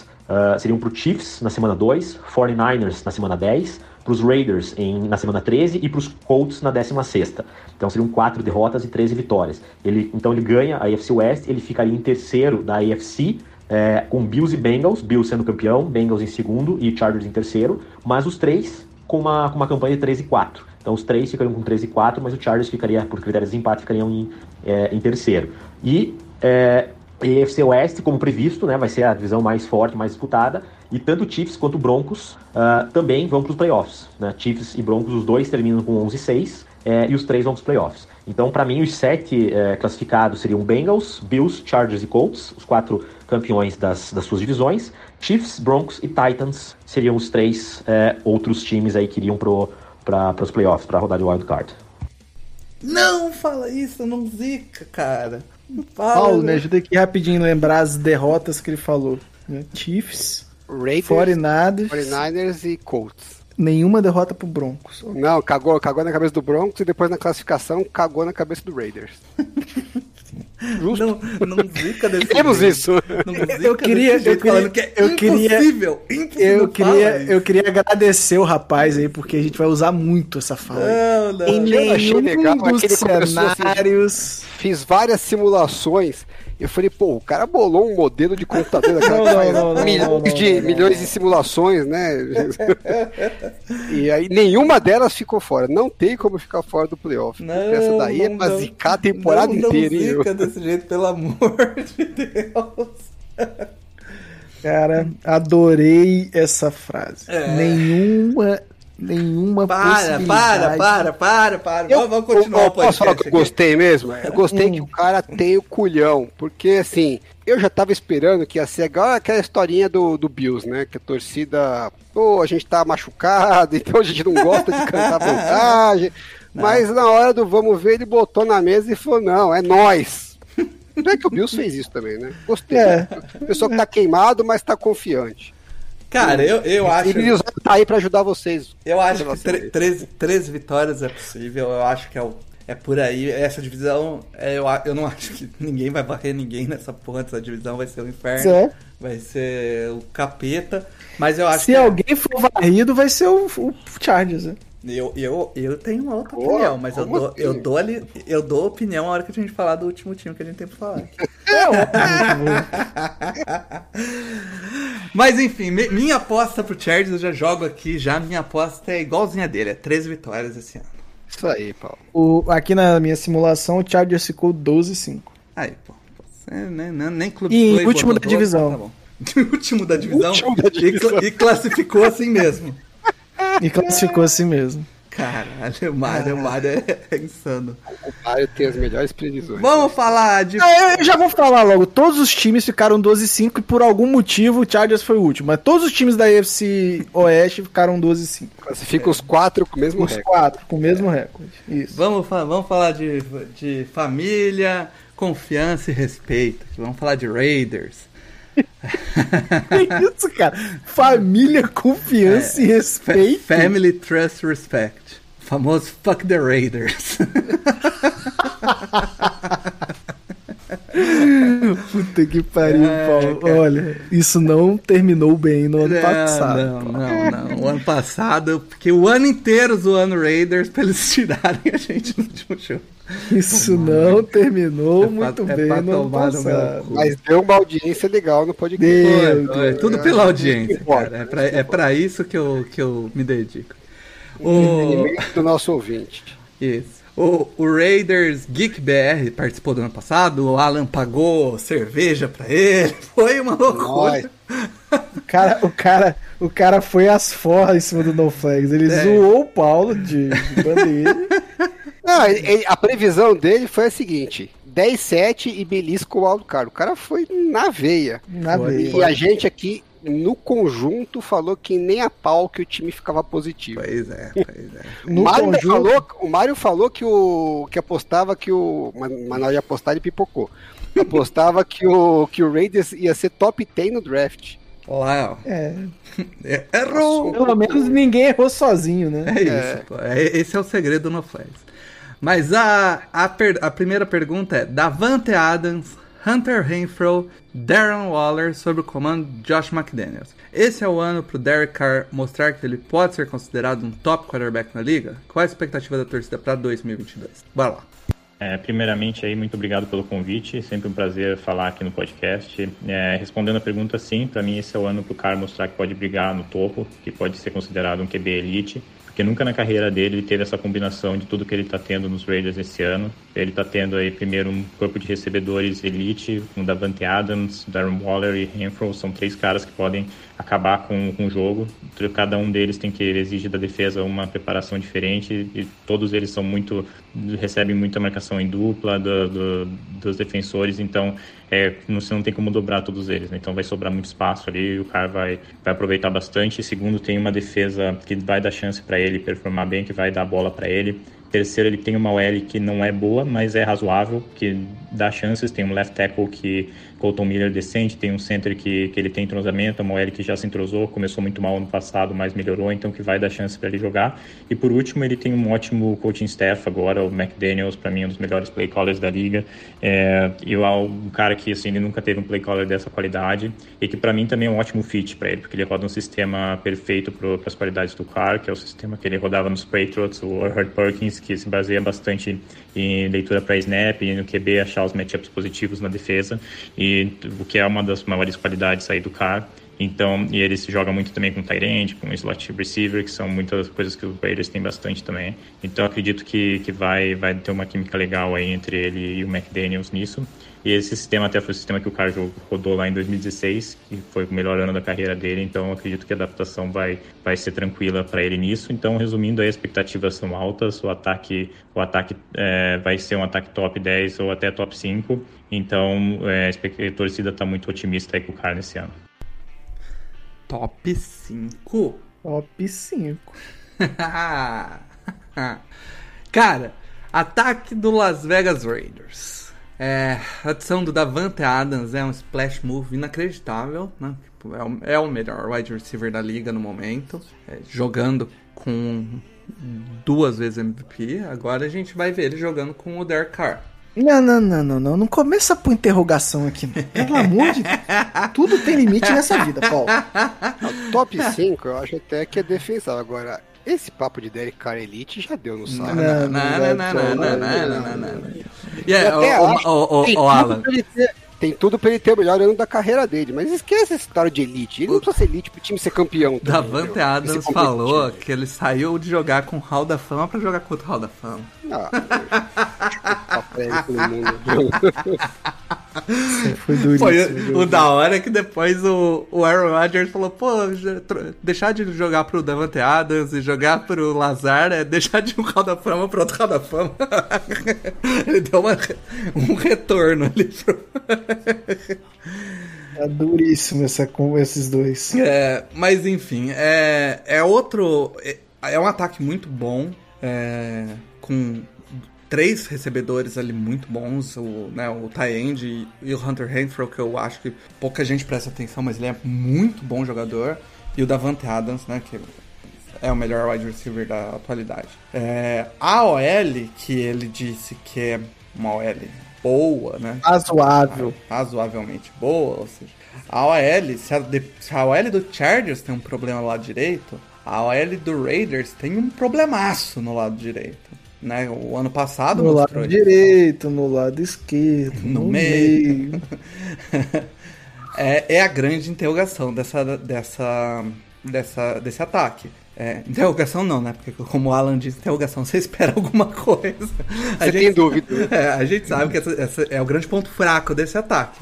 O, e o Derek Carr... Ano passado, ano passado ele estava bem confiante nas mudanças na OL, ele falou Sim. até que achava que ia melhorar, que o ataque ia ser top 15, talvez até top 10. Agora é top 5. Deu, né? Subiu Foi, as expectativas, né? Terminou o ano como 19, né? O que salvou mais a defesa do que o ataque, no final Sim. das contas. Quem Eu acho que uma unidade que você tem Colton Miller, John Simpson, Andre James, Lester Cotton Sr. e Alex Leatherwood é, é, não dá para você postar e nada. E o Derek Carr não é conhecido por ser o quarterback melhor lidar com pressões. Né? Não, é, não é muito conhecido, não. Mas enfim, o... é um ataque aí para brigar para as cabeças né? Se, se conseguir proteger minimamente o Dark Car. Porque as skills positions são. Agora eu posso falar que são muito boas. no, no Bronx você não deixou. Aqui é muito bom. Sim, aqui sim. aqui sim, mas eu tenho, eu tenho minhas ressalvas com essa história de que ah, o Josh McDaniels é um puta técnico, puta play caller. É, então, puta play caller eu não entendi bem, não. Eu né? acho que há uma dúvida ainda, pelo menos na minha cabeça, do que a gente vai esperar, do que, uhum. que a gente espera do, do, do Josh McDaniels, porque assim, ele só foi bem, bem mesmo, até acho que ele fez um trabalho bom com, com o Broncos é, no primeiro ano com, esqueci o nome do menino lá, o, o Tim Tebow. Ah, fez um, fez, um, bom trabalho, dadas as limitações é, visíveis, né? né? Mas, enfim, foi Deus. um negócio bem específico. É, fora isso, ele foi bem com o Tom Brady, né? É, uhum. Até eu então, assim, sem o Tom Brady. Bem com o Tom Brady. Até o Bruce Arias foi bem com o Tom Brady. É, né? ele foi. Ele não foi. O segundo ano dele com o Broncos foi péssimo. Aí ele foi para os Rams, uh, que acho que era o Bradford, o, o quarterback. Foi um desastre também. E aí ele voltou para os Patriots com o Brady e foi bem. Assim, até acho que entre as opções que, que rodaram lá com, com o Brady, ele foi um dos que mais conseguiu bons resultados, né? É, o ataque melhor com ele do que com o Bill O'Brien. Uhum. Mas daí a dizer que é um dos melhores play callers da NFL, pode ser, mas não dá para ter essa certeza, não. Acho que, é que a gente vai ver agora. Quando você é comparado ao Bill O'Brien, que você joga o sarrafo muito lá embaixo. Né? É, então assim, a gente não sabe dizer o quanto que era é, o efeito de você estar com o Tom Brady ali, que meu, meio que ele faz, né? Lógico, você escolhe as coisas dentro do que você sabe que está na zona de conforto do quarterback e ele faz as suas escolhas funcionarem. Então. É, é para ser justo, o, ano passado é... foi um bom trabalho com o Mac Jones também. Foi um bom. Tra... Não, calma, calma, pera, pera, pera. Quer dizer, a gente vai ver agora se o Mac Jones é realmente. Né? Não, não, não, não, não, não, não, peraí, peraí. Foi um bom trabalho com o Mac Jones? Pô, não foi? Foi, pô. Não foi? Foi bem acima do que esperavam do Mac Jones. Não, não. Fale por si. Fale por si. o ovo é que viaja aí, como é que Jones. Mas enfim, eu acho que assim, tem uma possibilidade real dele ser um puta play caller, um, um puta é, mente ofensiva. Cara, cravar que isso é com certeza, é, isso eu não. acho que é um pouco demais. Hum, hum, hum, Até porque as experiências dele como head coach mostram né, o oposto. Sim.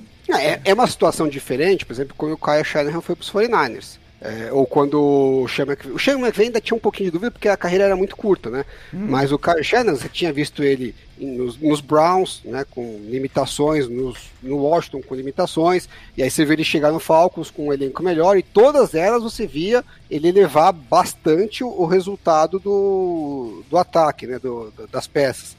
Então você já sabia que foi bom ali tem o material que funciona, agora precisamos construir o elenco. Hum. É, o Josh McDaniels a gente não tem essa experiência, porque ele, ele não trabalhou em vários times e todas as experiências hum. dele fora dos Patriots foram ruins. Então, pode ser que ele seja muito bom, mas pode ser que seja mais mérito do, do, dos Patriots do que do Josh McDaniels. A gente vai é, a ver ainda, é para a, a, ser definido. Pode ser que sim, pode sim. ser que não. Eu, eu, eu não, não, cravo da maneira que ele cravou, não. Que, e assim, a expectativa da torcida do, do, dos Raiders tá né, na lua. Tá na lua, pô. Vamos. Tá errado de estar tá na lua? Não, pô, eu, eu estaria também. Então, então, exato. Vamos falar da defesa, porque a defesa também tem grandes nomes, né? Como Max Crosby, Chandler Jones, Nate Hobbs e o Trevor Moring, sob o comando de Patrick Graham. Vem aí uma defesa top 10 esse ano? Vamos lá. É, eu não diria top 10. Eu acredito aí que a defesa ainda tem muitos pontos fracos, principalmente interior da linha defensiva, que não tem nenhum grande nome. Tem dos dois titulares estão lesionados no começo do training camp, que é o Jonathan Hankins e o Belão Nichols. Então, assim, a não ser que venha aí algum outro nome, né? Os Raiders ainda tem 20 milhões no cap, pode vir mais algum alguém, estão falando do, do, Sul ou algum outro veterano, mas é, o interior da linha defensiva não, não, não anima muito. E o Jonathan Abram, ele, ele já mostrou que é um problema em cobertura, né? Então ele ele tá, vai ser o safety titular, então é um, é um problema para a defesa, mas eu acredito que é uma defesa que tem vai melhorar com relação à defesa do ano passado, principalmente porque o Graham é um coach bem melhor que o Gus Bradley, que é um bom coach, eu gosto dele, mas ele tem um teto muito baixo, né? Ele não faz nada muito além daquele feijão com arroz dele no cover tree. Foi importante no passado para a defesa melhorar, para ele ensinar os jovens, que estava todo mundo muito perdido, era a pior defesa da liga. O Gus Bradley veio melhorou, virou uma defesa ali vigésima melhor, e,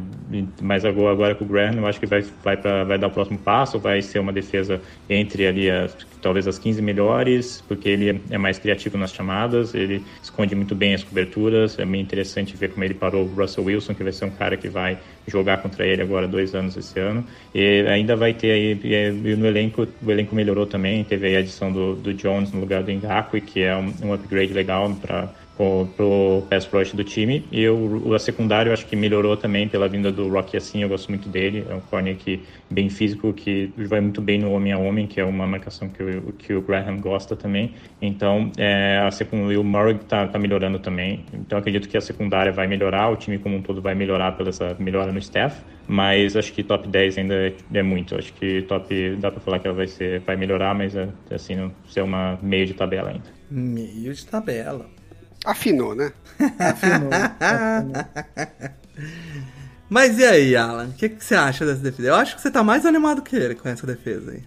Ah, eu acho. O time do Raiders do ano passado é um puta overachiever, né? Eu, era pra não ter ido pros playoffs pra tranquilamente. Caralho, é, ganhou quatro jogos ali no final, tudo na bacia das almas.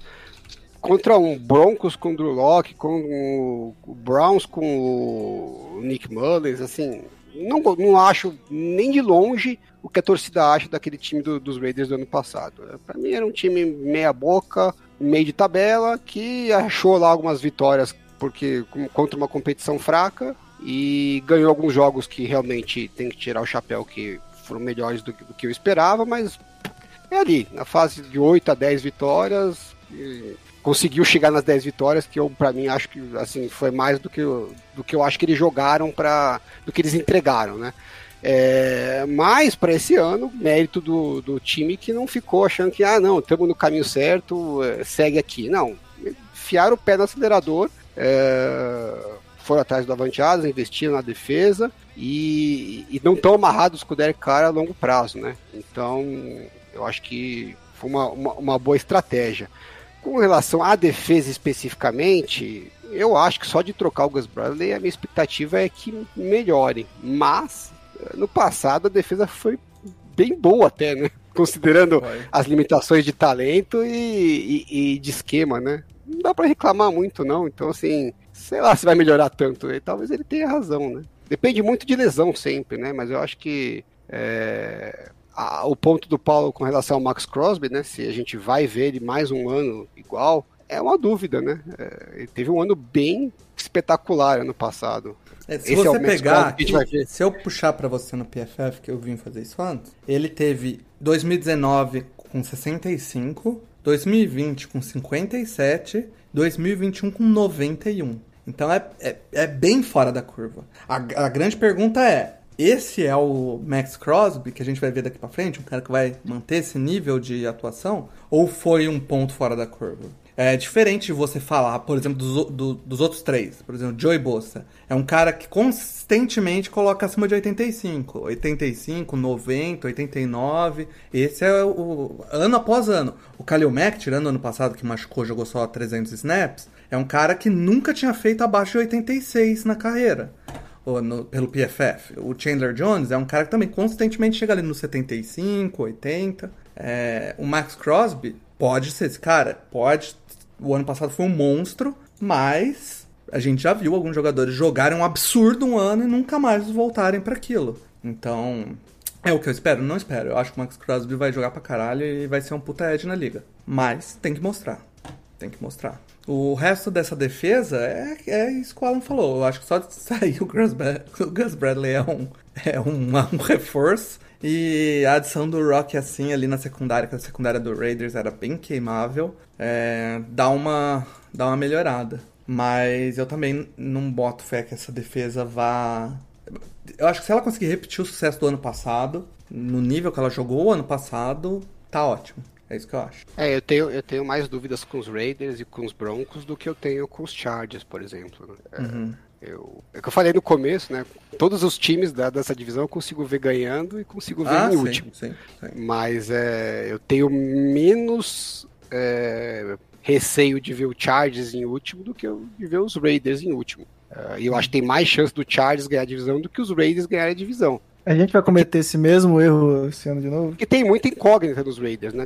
O Josh McDaniels pode ser um puta cara e pode não ser tudo isso. O Pat Graham mesmo, a gente viu ter um, uns momentos muito bons do Giants, mas ano passado a gente esperava que ia ser melhor a defesa e não evoluiu. Hum. Então, é, Aí você tem a história do Max Crosby, né? Pô, é um ano sensacional. Esse é o que a gente vai ver dali para frente? Não sabemos. É, então, é, tem várias incógnitas ali que a gente não, não dá para cravar aqui, né? Se tudo funcionar da melhor maneira, eu acho que é um puta time. Mas uhum. eu consigo ver um cenário em que a coisa não vai tão bem, né? O, pro, o próprio eu Derek Carr, né? O próprio Derek Carr é um, é um...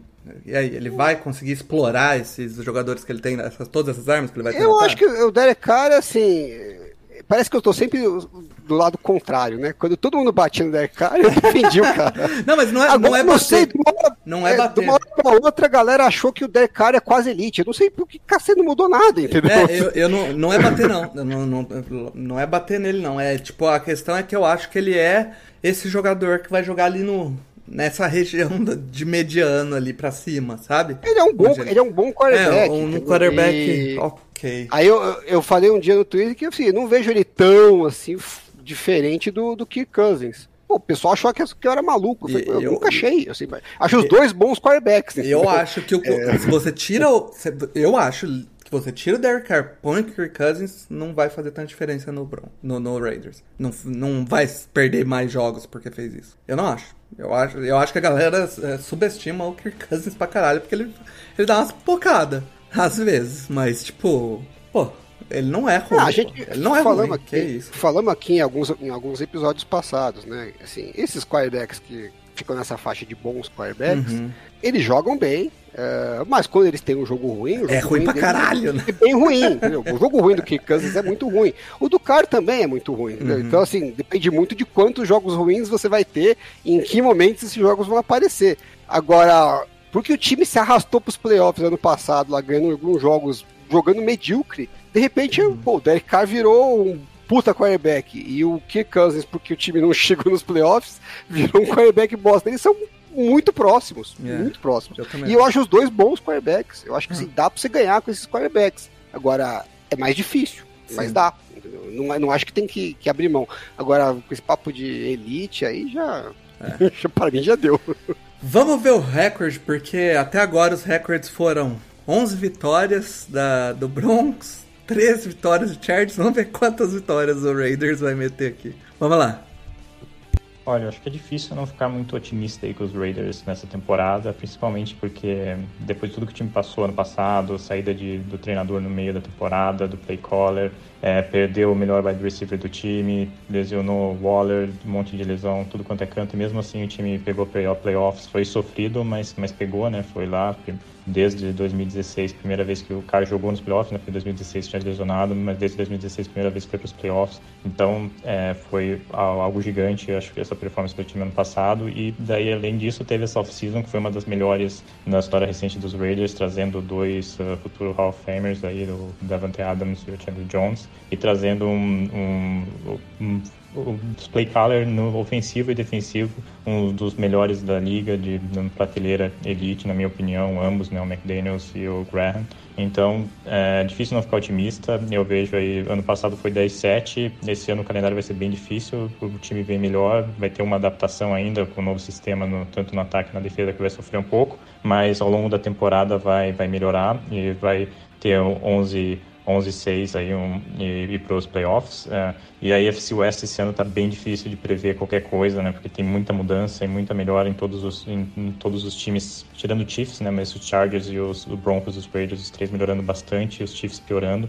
Então é muito difícil de prever, mas eu vou, eu vou chutar que três times vão para os playoffs, os Raiders, os Chargers e os Chiefs, e o primeiro lugar vai, vai ser ali uma disputa entre, entre os Chargers e os Raiders. Vamos ver. É, é difícil, difícil cravar, mas eu acredito que vai ficar os dois ali quase empatados, talvez o Chargers na frente para desempate, mas e o Broncos o único que vai ficar fora por ainda o Russell Wilson melhorar, vai melhorar bastante o ataque, mas a defesa eu acredito que vai perder um pouco com a saída do, do Vic Fangio também. O que, que foi isso? Foi uma zica reversa? Foi uma zica reversa aí? Ou foi a opinião mesmo? Porra, puta papo de maluco, meu. Não, eu sei, porque na frase. Na, na, dois no, no, play callers elite. É, então, dois play callers elite. O Chandler Jones já virou Hall of Fame. Hall of Fame, né? E aí 11 e 6, eu não tô entendendo nada. O Davante Adams também virou Hall of Fame, pô. Não, tudo bem, isso aí acho que já tá meio que quase Eu, certo, eu não né? acho que o Davante Adams fez eu não acho também não. Hall of Fame ainda não, pô. Eu também acho que não. não. É, assim, se ele continuar jogando o que joga, Adams hoje de uma hora para outra assim, né? É um cara Se o Devante não... Adams hoje é Hall of Famer, o Michael Thomas também é, velho. É, para mim nenhum dos dois é. Não, para mim nenhum dos dois é. É isso. assim como o Cooper Cup também não é, sabe? É isso. Não, é, não tá tão fácil entrar no Hall of Fame assim, não, gente. é, pelo amor de Deus, calma lá, gente. Então, eu acho que estão banalizando o Hall of Fame. Pô, eu acho que você o, tá banalizando o Davante Adams. O, não, eu acho ele o melhor. Eu acho ele melhor wide receiver da liga, mas ele nunca ganhou nada. É, os recordes ainda nenhum. Ele se aproximou. Então, assim, calma lá, né? Calma lá que tem muita gente na fila antes. E eu não vi. Alan, o, o Sam Mills entrou só esse ano, pô. É, cara, o Sam Mills entrou esse ano, pô. Porra, né? cara, o- Não é fácil fazer Hall da Fama, não. Porra, cara- calma lá, gente. O cara mudou a posição, ele entrou esse ano. Ainda mais assim defesa, pô. É, mas enfim, eu acho que ele foi O conservador Chandler, o Chandler Jones, eu acho que deu uma viajada aí de. Eu também, longe os aí. dois, os Agora, dois. da Davante Adams, eu acho que Tá mais fácil É- se ele continuar. é uma, jogando, é, né? é uma aposta bem, bem sólida, né? É. Não, aposta que vai ser ok, mas falar que ele é um futuro Hall of Fame, calma lá, né? Calma, calma lá. Mas enfim, é, é, tipo, é muito louco, porque dois play callers elite, prateleira elite, dois futuros Hall of Fame, 11 vitórias, o Chargers leva a divisão. Porra, é foda. Cara, enfim. É, eu acho que, ele Ah, foi- acho que ele tentou meter uma zica reversa aí. Eu acho. Não, não foi não, não foi. não. Tentou Ele só não quer cair no mesmo, mesmo erro que você Ah, cometeu eu- eu- no passado. Eu, eu tô no espírito do Brandon Staley. Vai pra quarta, vai com tudo, pô. É tudo ou nada, não tem essa de. Se eu. Se eu O- Mário, se, se der certo, eu vou falar que eu já, já cantava a bola desde os previews. Porque se, Eu, se o- der o- errado. é isso aí, o, o Paulo tá estatisticamente apostando igual o Brandon Staley. É eu isso, vou me pô. ferrar algumas vezes, mas se eu apostar contra os Raiders, mais eu vou acertar do que errar. Essa é, É, é, aqui, na, decida, entendeu? aqui na minha previsão, 12-5 e o Raiders em segundo. Olha lá, o, o Mário, a divisão 12-5 do Mário. É, a divisão 12-5, o Raiders em segundo. Vamos fechar com o Chips, cara? O Chips que o ano passado é, terminou em primeiro de novo, né? É, muita gente achava que ia ter uma mudança aí, mas o, não foi. O Chiefs conseguiu duas vitórias, terminou em primeiro da, da divisão de novo.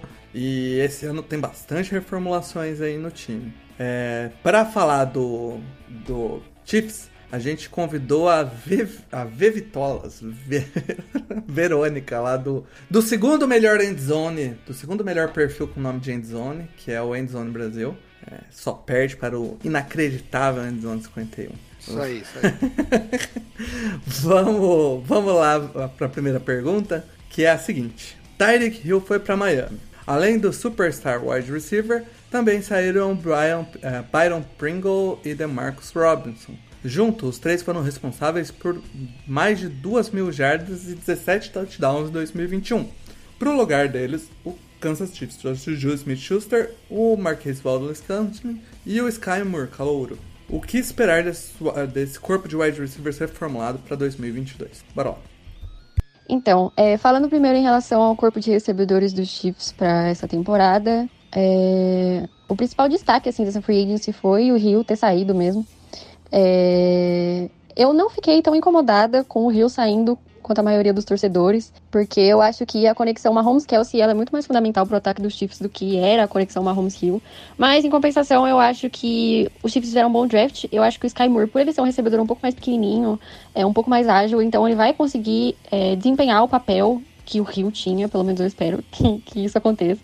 É, o Juju, ele é um recebedor um pouco maior, né? Então ele não vai acabar desempenhando o mesmo papel que o Rio, ele não vai vir para substituir o Rio.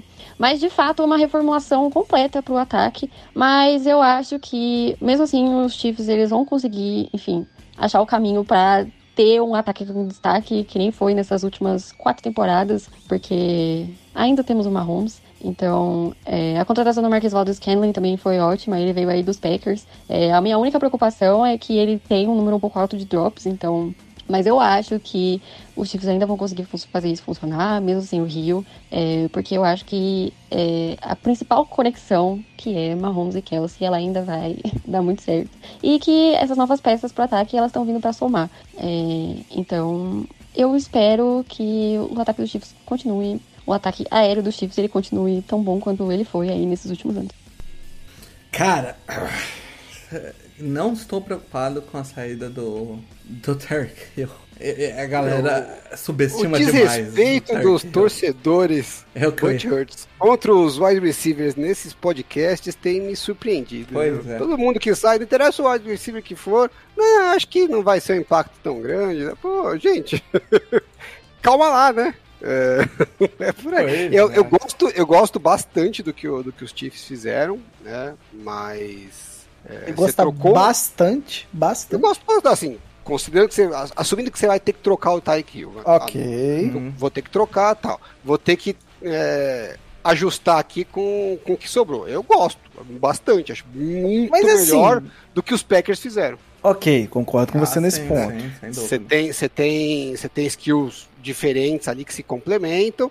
Antes você tinha um puta jogador que era um cara que fazia uma mega diferença esquemática, que é aquele cara que você, que o coordenador defensivo olha e fala, puta, precisamos bolar um esquema para esse cara não ganhar o jogo. É... E ele acabava ganhando mesmo assim. E várias vezes mesmo assim não dava certo. É... E agora você não tem mais esse cara entre seus wide receivers, mas você tem é, mais peças, né? Então é, é, é, mais difícil dobrar, porque tem um ali, tem um, então assim, acho que dá para fazer funcionar. Agora, não tô preocupado. Pô, é o seguinte, se não, se não tivesse Tyreek Hill, não tinha Super Bowl em 2019. É, uma coisa que me incomoda muito, é, e eu sempre acho isso, é você trocar um franchise player, né? Eu não consigo, e talvez isso seja um problema que o Mickey Loomis criou para mim, de é, achar que, que não tem como, cara. É possível que não tem como você dar um jeito de ficar com o Tarek Hill, sabe? Financeiramente tinha. Eu acho, aí é uma suposição aqui, minha teoria da conspiração, pelas declarações do, do Tarek Hill e o comportamento dele pós-troca, eu acho que os Chiefs me, me deu assim um pouco de estilo Antônio Brown, sabe? Uhum. Que os estilos, a gente segurou, segurou, segurou, foi contornando e tal. Chegou uma hora que a relação já tava naquela que, meu, não dá mais para aguentar esse cara, porque a gente tá sempre tendo que, né, é, contornar tal por causa do, do, talento. Então acho que chegou num ponto que os times falaram, ah, não, não, compensa mais pra gente Deus, esse né? esforço né? todo pra, para manter o cara. É, porque tá ruim para ele, o cara, né? A gente começa a criar. É, o atrito é, é, constante. E, lógico, não me parece que o Tarek Hill é maluco no nível do Antônio Brown, mas. É um pouco maluco. Parece que ele não bate muito bem na, cachorra, entendeu? Então. é um problema de, de wide receivers em geral, né? O é... Michael Thomas não bate muito bem. É, é, o Devante Adams tem seus probleminha também. Uh, você já falou do Antônio Brown, então assim, tá, o Juju Smith Schuster não vou nem falar nada, né? Então acho que chegou num ponto que os times falaram assim, ó, vamos. Não compensa mais a dor de cabeça, mais esse investimento gigantesco todo financeiro. Era muito esforço em conjunto, entendeu? Acho que fosse só a parte financeira, é, dava pra encarar. E tem a questão também do, da idade, né? Porque é, o Tech Hill depende muito da, da, da velocidade, diferencial atlético, de velocidade e agilidade, né? Então é um, é um é. O... Você está se comprometendo financeiramente com um negócio que tem um mas, certo risco ali. Mas eu acho que você matou a pau. Tipo, é, diferente do que a galera acha, né? Que você vai achar um jogador para substituir o Tyreek Hill. Ah, pegou Sky Moore aí que tem potencial para ser um Tyreek Hill. Cara, não, não, não. Não tem. Então, você, em vez de tentar substituir o jogador que é completamente fora da curva, você monta um corpo de recebedores com, com valências Completo. diferentes, né? Então você vai ter o, o, o MVS que estica o campo, você vai ter o Juju que joga. MVS? Que porra é essa, cara? É o. Marquês. Ah, beleza, mas é MVS é não, mais gente. fácil do que falar Marquês Todo mundo chama ele de MVS, pô. Não, ninguém. Você quer que eu falo Todo MVS? Mundo chama. Não, não, eu quero que você chame de Scantley, de não, Valdez. Pô, galera, todo mundo chama ele de MVS, pô. Todo mundo chama de MVS, pô. Ah, Só você que não. Pô, aprende aí. Uma coisa é você escrever MVS. Uma coisa, outra coisa é falar MVS. Né? Vá lá pro inferno, mano. Não, não, não tá, não. Ou seja, ele, ele que estica o campo, o Juju joga bem ali no slot, né? Não vem tendo tem boas temporadas, né? Vem tendo problemas de lesão. E, e aí vai ter o Sky Moore. O Juju, o Juju depende do tempo que ele vai gastar com dancinha do TikTok, né? Eu acho que o Juju vai jogar bem melhor nos times. Eu acho que ele, acho que ele vai jogar bem junto com o irmão do Mahomes. Nossa senhora. Aliás, totalmente off-topic aqui, é a matéria que saiu do. matéria não, né? O cara, alguém com muito pouco, muito tempo para gastar, cruzou os dados, né, de XP dobrado ah, Call of Duty e atuações do, do Murray, né, lá em Arizona. Pô, hum. genial, cara. Mas, mudamos de visão? Não, é porque. É porque assim, falaremos assim, disso semana poder, que vem. Poderia, não, é, poderiam fazer. É, sobre tic, postagens sobre no TikTok. Postagem no TikTok e atuações do. Do Juju. Do Juju Smith Schuster. Mas eu, eu também acho, Alan, que ele vai ter uma. Vai jogar. Talvez ele repita ali o, o, sucesso dos dois primeiros anos que ele teve com o Big Ben, quando o Big Ben tava jogando bem, né? Por... Sim, tem uma, tem uma chance razoável. Porque... Isso foi um trocadilho, Paulo? Não, pô, não foi. Foi inte... não intencional. okay. Eu acho que criou-se um, uma ideia errada na cabeça dos torcedores em geral, que todo mundo vai fazer o que os Vikings fizeram, né? Ah, não, eu troco o Stephon Diggs e vou lá e draft é, o uh -huh, É, todo dia acontece. Pode dar certo, lógico, mas, pô, é difícil pra cacete se acertar a mão e ainda dá a cagada de o, o wide receiver que se acertou a mão já entra arregaçando, como uhum. batendo mão de recorde. Né? Você pode acertar a mão e ainda assim o seu wide receiver vai levar uns anos para é, chegar numa performance que seja comparável ao jogador que você trocou. Vídeo, por exemplo, da Davante Adams, que os dois, dois três primeiros anos é, na liga é, era um wide é. receiver ok. Uhum. Fato, demorou para se, pra se estabelecer ali. Mas no todo, eu acho que é uma baita, uma baita perda para esse ataque do do, do Chiefs que é, o Tark Hill com o Travis, com o Kelsey era o problema que a gente sempre falou. Era e aí, você defende o meio do campo, você defende o fundo do campo. O que, que você faz? Onde você vai lotar de gente? Porque os dois caras são diferentes, eles não vão ser marcados homem a homem por praticamente ninguém. É, você vai dobrar nos dois, vai sobrar alguém. E agora não tem mais isso. Você vai ter outros jogadores que você vai ter condição de marcar individual, talvez você dobre no, no Travis Kelsey. Vamos ver como vai lidar o ataque com né, o Andy Reid é um puta de um técnico, vamos ver como ele vai usar todas essas armas. Em termos de número de armas, eu acho que tem três jogadores, é, assim, tá, Tarek Hill era muito acima, mas eu acho que os outros dois jogadores são melhores que os outros dois wide receivers que tinham ano passado. O Michael Hardman a gente já cagou pra ele. Né? Tipo, ninguém, ninguém fala mais dele. Foda-se. Foda né? o ano passado ele, a gente conseguiu usar ele uma vez no Fantasy. Pô. Eu tenho mais fé no Josh Gordon do que no Michael Hardman, cara. Porra, não é assim também, né? Ah, é sim, sim, cara. Pô, vamos pra defesa do Chiefs? Vamos, não, melhor é. não. Outra, a pergunta foi a seguinte: outra unidade reformulada é a defesa, que foi apenas a 24 individual em 2021 e perdeu peças importantes como o Melvin Ingram e o Tyre Matthew. Ah, o, o Chavez Ward também. Além de outros vários jogadores de rotação. Qual a expectativa para a defesa dos Chiefs essa temporada? Vamos lá.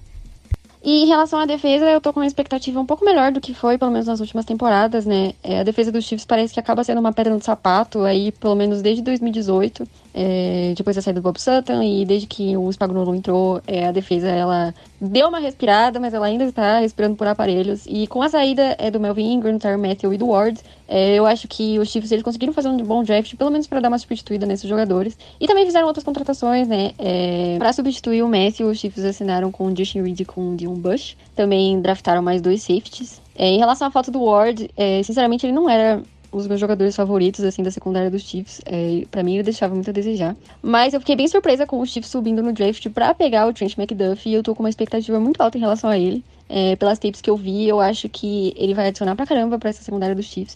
Também é, os Chiefs é, draftaram o grego, o George Karlafatis, que eu espero que adicione bastante no pass rush dos Chiefs, que temporada passada foi horrível. É, que, enfim, acabei ajudando, ajudando bastante o Flint Clark e o Chris Johnson. E eu tô com, sinceramente, eu tô com expectativa alta para essa defesa dos Chiefs, porque temporada passada ela foi horrorosa.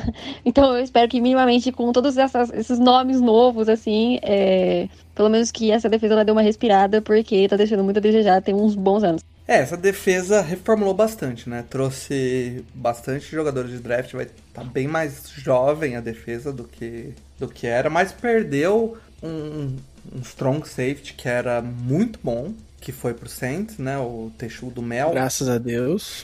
Já tá treinando, inclusive. Tá, é. tá bem. E, e o Ward era um. É, apesar dela falar que não gostava, eu achava ele de longe o melhor. O melhor o cornerback ali do Chiefs, né? Porra! Aí você pegou. o outro é o Snead, né? Mas ele é um. Porra, ele, ele, é um ele é um bom corner, cara. E, Ah, o, não, e o não. Trent McDuff que chegou, ele era cotado, pelo menos. Eu, eu não acompanhei de perto o cornerback nesse draft. Eu não Mas- acompanhei nada de perto nesse draft, é, mas o- vamos lá. mas o que eu vi sobre é que o McDuff era cotado pra slot corner. Então eu não sei se ele Uhum. vai jogar. Eu não, não sei se ele vai jogar no outside ou se ele vai jogar de slot. Mas Na ESPN ele tá listado pro, pro outside. Outside. Então, É. não, não sei.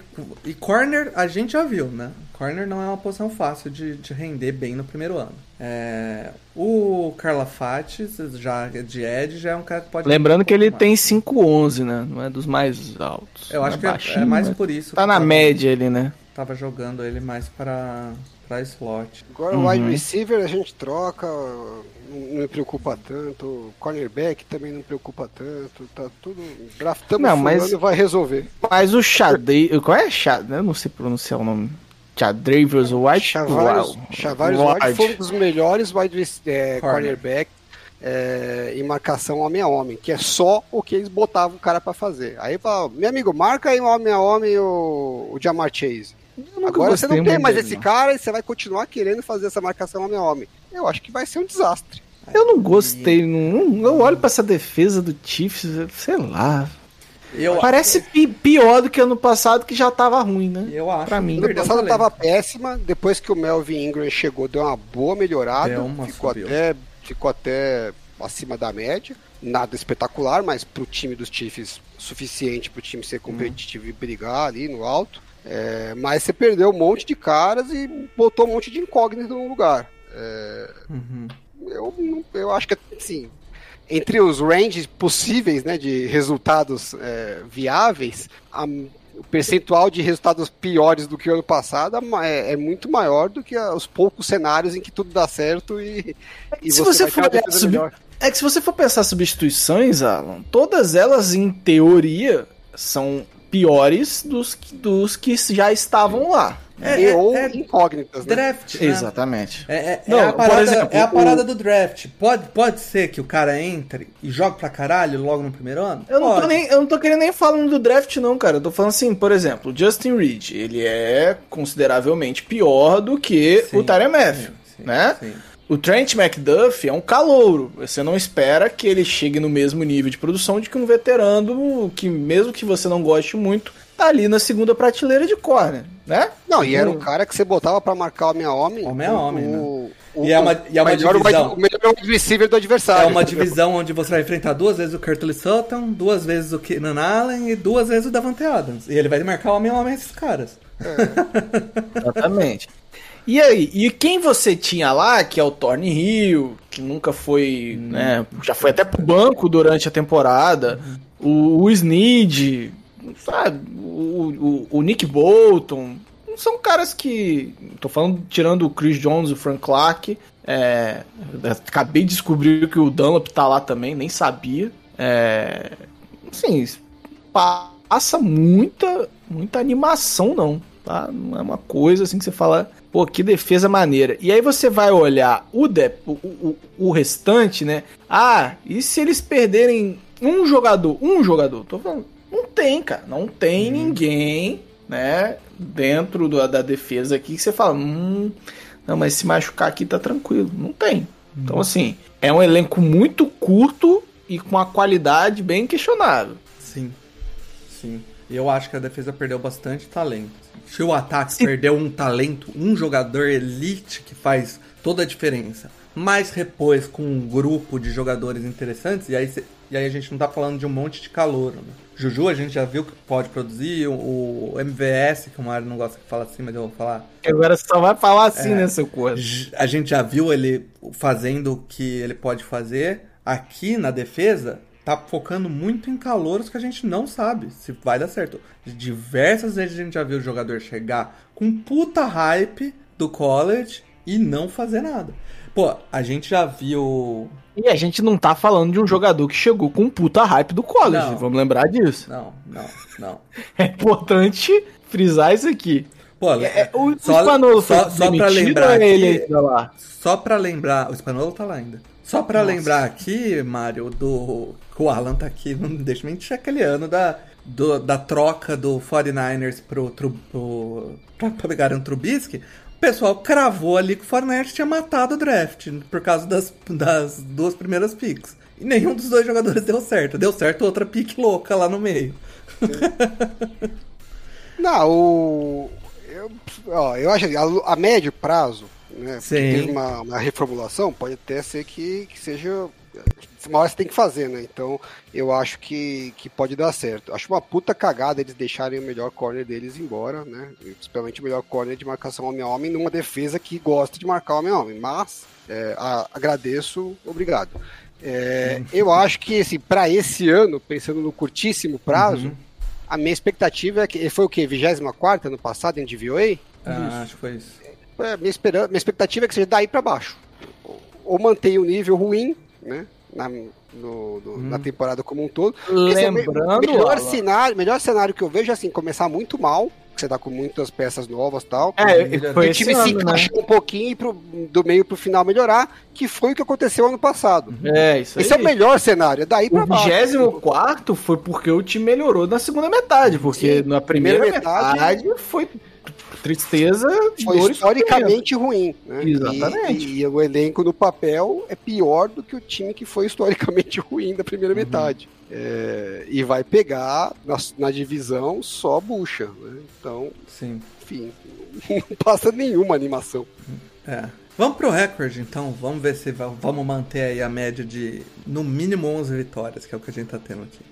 E em relação ao recorde dessa temporada, eu acho que os Chiefs eles vão ficar 12-5. É, eu não tô achando o calendário dos Chiefs muito difícil. É, os, os Chiefs vão jogar contra a NFC West, né? A NFC West vai jogar contra a NFC West, então eu encaro como dois jogos mais difíceis. É, os Chiefs vão jogar contra o Buccaneers também, que, enfim, não consigo ver os Chiefs ganhando do Tom Brady. Então eu acho que, enfim, perde é, também pros Bills, então eu acho que vai acabar ficando 12-5. É, eu acho que os Chiefs ainda vão ganhar a divisão. É, os outros times da AFC West estão bem fortes. É, eu tô com um pouquinho de medo dos Chargers e um pouquinhozinho de medo dos Broncos. É, o Raiders, pelo menos uma vez por temporada, os Chiefs perdem pros Raiders, é inacreditável. É, mas eu ainda assim, eu acho que os Chiefs, eles vão continuar dominantes é, na divisão. Eu não consigo ver os outros times, assim, superando esse recorde de 12-5, pelo menos. É, eu espero que eu não queime a língua depois. eu realmente espero que eu não esteja ficando no time, mas eu estou confiante.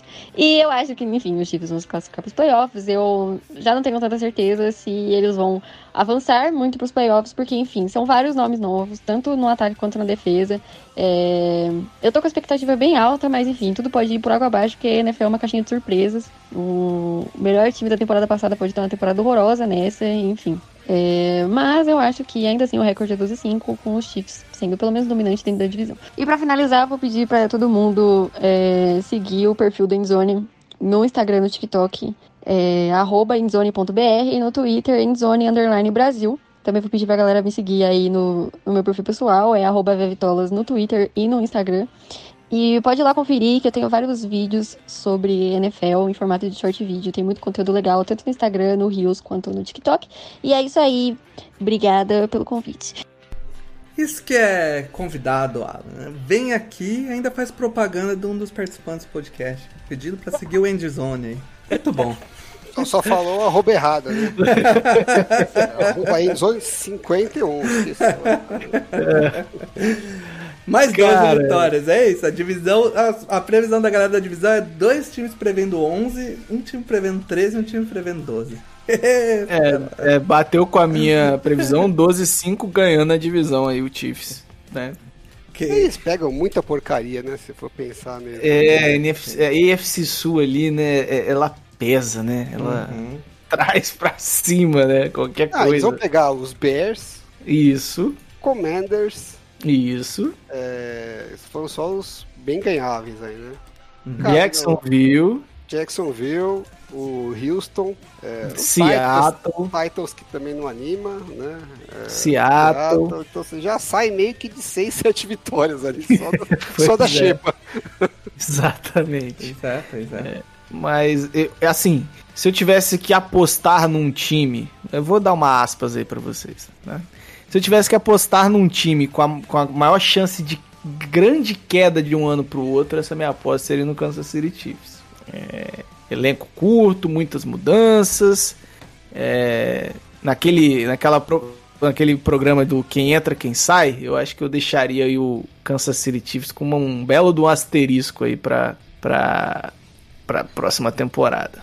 É, eu tô contigo, Mário. Eu acho que tem um time aí que pode perder a, a, dominância na divisão é o Chiefs, né? Ele vem dominando a divisão há um tempo e perdeu bastante talento, enquanto o resto da divisão adicionou muito talento. É diferente, Isso por aí. exemplo, se você pensar lá na divisão do Packers, o Packers perdeu o talento, mas ninguém mais adicionou talento, então tá tudo bem, entendeu? E o restante se manteve na merda, né? Então tá tudo bem. Agora, é diferente, o Chiefs perdeu o talento, todo mundo adicionou. Eu acho que ele tá ele periga bastante perder essa soberania de, de algumas temporadas. É, porque o, o Alan falou Bears aí, mas o Bears é na preciso. Então, é Bears e Washington é na preciso. Ah, tá, eu li errado aqui. Então aqui, de jogos. Já, já dificultou um pouco, então. É, ele, ele abre. Ó, ó, eu acho, eu acho a, a, abertura da temporada do Chiefs bem, bem complicadinha, né? Porque ele abre com Arizona em Arizona, Los Angeles, Indianápolis. Bucks, Tampa Bay, Raiders, tudo, esses dois Deus. fora, Raiders, Buffalo e São Francisco em São Francisco. É, e eu não acho maluquice falar que eles ganham dois jogos aqui, sabe? Eita, nós. Aí, puxou, hein? Não, dois a três jogos em sete, você sai. Eu acho que assim, o ataque não, não me parece tão catastrófico assim. Uhum. É, é, pensa assim, é, pensando como contender, não ter o Tarek Hill é um puta risco. Né? Porque na hora que o bicho pega, você não tem aquele cara que vai tirar um coelho da cartola. Mais pra temporada, né? Como você tinha. Mas pra temporada regular, você tem mais opções. É, eu acho que eles têm uma certa profundidade na linha ofensiva agora. É, tem alguma profundidade nos wide receivers. Então, assim, se não machucar o Kelsey e nem o Mahomes, você perdeu um dos wide receivers, você consegue se virar com o resto. Você perdeu um cara da linha ofensiva, você consegue se virar com o resto. Eu acho que o ataque tende a rodar bem o ano inteiro, a não ser que você perca uma das duas peças principais. Hum. A defesa, que eu acho que assim, você já começa ruim. Se, se jogar todos o... os titulares, tá ruim. Já tá ruim, exato. É, se perder o Chris Jones, então aí, meu, é. aí vai virar saco de pancada a defesa. Então, assim, tem um risco de perder uma peça ali na, na defesa e a coisa desandar, já, já desandar sem perder ninguém. Se perder uhum. alguém chave, e assim, alguém você sempre perde, né? Se é, os sim. que você machucar for bem os que não podia machucar, aí ferrou de vez. Sim. Então acho que tem um risco grande de, de ter um problema de grave, assim, que você não consegue contornar na defesa. No ataque eu, eu acho que é, é só se der muito azar de machucar bem o, o Kelsey ou o Mahomes. É, enfim, é uma temporada é. que você tá, você tá ali no fio da navalha, né? É. Você acha muito absurdo achar que que o Chiefs, nesse, nessa início de tabela, ele. Assim, eu não é o que eu acho, tá? Eu só, Deixa eu só não acho. Tabela certa aqui que eu olhei. Arizona. É Arizona, Chargers, Chargers Colts, Colts, Bucks, Raiders, Bills e Chiefs. Oh, e Niners. E Niners. Aqui é agosto. Começa com Arizona, é isso? Isso. isso. Arizona, Chargers, Colts, Raiders, Bills. Até a base, você acha que ganhar dois? É, eu acho ganhar que... dois ou três não seria um absurdo. Não seria um absurdo. Três, eu acho difícil pra caramba. Você acha? Dois, eu acho. Porque, Crava assim, é olhando... Alan. Joga essa zica, pô. Joga? Não, é, é porque olhando, olhando, ele entra como, como, favorito contra o Chargers, porque é em casa, hum. Indianápolis, Raiders, porque é em casa. E só, não? Favoritaço, assim? São não, só esses três. Ele é muito favorito contra os Colts. Favorito não, não. contra os Cardinals. É bem favorito contra os Raiders. É favorito contra os 49ers também, a não ser que a defesa seja realmente uma desgraça logo de cara. Que eu não acho que é uma. É, o Niners. Eu... Porque não é uma hipótese. Se for real, uma desgraça, mas... o Shannon vai explorar até o cu da defesa. Não, se a defesa for uma desgraça, como foi no começo da temporada passada. Pois é, você tem que adicionar sim. esse ponto aí, cara. É, aí sim, é, é, eu acho que pode ser um problema. Mas, assim, é, é, mesmo assim, acho que com a defesa do ano passado ainda dá para jogar de igual para igual com o Cardinals, Colts. É, não, de igual para igual, beleza, mas eu tô falando que num E aí você pega todos esse, todo esse pessoal assim, de igual para igual, eu ainda sou mais o Mahomes ganhar dois, três jogos, uhum. entendeu? Entendi, é, entendi. Agora, entendi. se a defesa for pior do que ano passado, que é possível, é, hum. aí encrencou. É. Enfim, Alan, vamos para Las Vegas? Vamos pra Vegas, que é o que o povo quer ouvir. Va- vamos ver o. Porra, já, já batizou o quadro, né? É, vamos pra Vegas? É, tá batizado. Já pode usar no, no ano que vem, né? Cadê e até a durante a temporada, né? Com mais um quadro. Vamos pra Vegas. Vamos primeiro ver a divisão, né? Pra ganhar. Quem a leva a divisão. Quem leva a divisão? Porque essa é uma. Essa é uma. É, disputa boa. é, eu quero ver como que tá isso aí. Ó, favorito é o Chiefs Hum? com 2,6. Certo. Pagando- Interessante. Chargers paga 3,25 e o Broncos paga 3,60. Tudo pau a pau ali. E o Raiders? E o Raiders paga 7,50. Eita. Vegas não bota muita fé no Raiders. Vegas, Vegas, Vegas, né? não É, bota muita no- fé no Vegas. Não vai- conhece, sabe do que tá falando. Né? Tá do lado, conhece o que tá. Time de casa. Vamos ver os under-over agora. André, É, essa eu tô interessado. Essa eu tô interessado também. Tudo 12, né? Mas eu acho que vai ser tudo alto também. Eu também acho. Acho bem provável. ser, né? Vamos ver aqui. Tá, tá, tá, quem vem primeiro aqui é o Denver. Denver é. Uai, que doido. Ih, Tá quebrou. bugado. que- Quebrou, quebrou, Tá quebrou. com três, os- três linhas pra cada time. É, porque nem Vegas sabe o que vai pensar sobre essa divisão. Não, mas pra todos os times, não é só pra. Ah, tá. O Bet tá zoado aqui. Ixi, tá bugadaço. Elaia. Não dá pra conversar. Deixa eu entrar pelo Note de repente. Essa, É, essa, di- essa divisão tá tão foda que ela tá bugando o velho. Bugou, bugou, bugou. Mas é. Eu, eu não espero nada menos de 10 pra todos. todos Pô, vou até tentar todos, fazer uma todos. aposta aqui com esse negócio bugado pra ver o que Aproveitar que tá bugado, né? Ué, tá aparecendo. Aqui no Note também tá aparecendo três, três é, odds diferentes. Pra todos os times, mas pro Denver, por exemplo, tá aparecendo 10,5. Ah, não, mas tá com. Ah, entendi agora. Ah, que legal. Só que eu não sei qual que é o oficial, né? Porque eles estão colocando três opções com pagamentos diferentes. Ah, mas aí você põe a, a com menor pagamento, provavelmente. Acho que eu vou pôr a do meio, né? Tem Põe a do três. meio, põe a do meio, né? Põe a do meio. A do meio. Que seria então para pro Broncos é 9,5. 9,5, justo. 9,5. O over Pagando. paga um- o, over, o over paga 1,71 Uhum, e o under paga 2,10.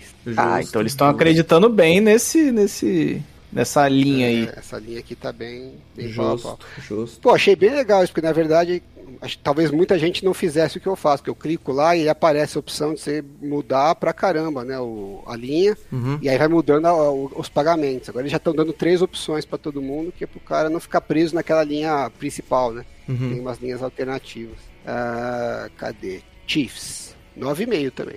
Olha lá, Todo mundo é do 9,5. meio. Não, mas essa aqui não é a linha do meio, não. A linha do meio é 10,5. 10 Tá e meio. pagando exatamente 1,86 pro over e pro under. Olha aí. Uhum. Também mais uma linha que eles têm bastante confiança, né? E Chargers. Deixa eu ver qual dessas linhas aqui deve ser a do meio. Provavelmente é a 10,5. 10 e meio também.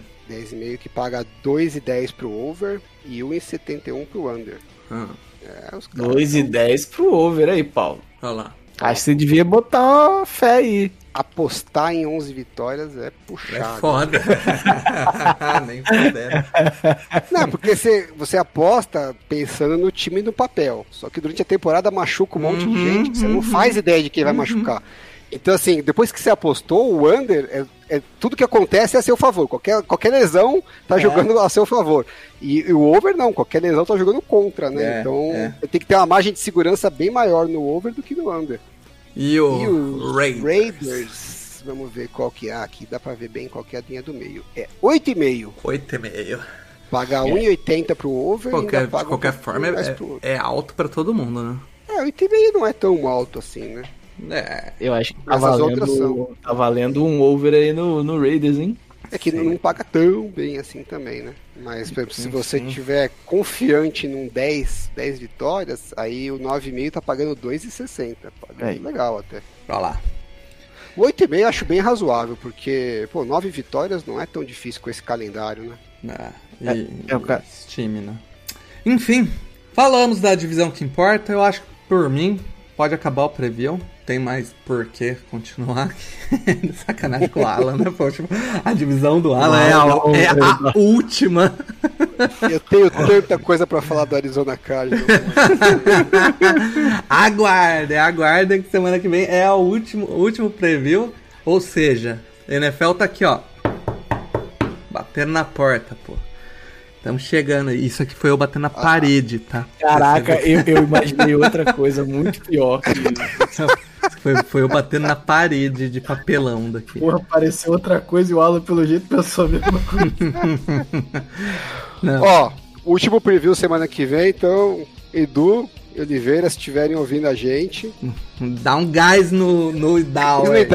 Não, mas já, já chegando a vez de vocês. Já saiu a força de tabela. Saiu né? preliminar, né? Saiu preliminar. preliminar. É, não, saiu a força de tabela. É, e, e o Idal, eu acho que ele tá com. Ele tá bugado esse ele tá meio bugado não, esse não. É, é o que tem, Mário, é o que tem. Não tem essa não. não tá bugado, ele tá bugado. Trará previsões controversas. Não adianta, tá... su, não adianta surrar, não. Tem que confiar no processo, pô. Ele tá bem bugadinho tá, essa temporada. Tá, tá, mas tem que confiar no processo. Nossa. Enfim. É isso, galera. É difícil confiar. Podcast da melhor divisão é o podcast mais comprido do ano, então é isso. Caraca. Chamem a zebra de volta, meu flex está terminando. Um abraço!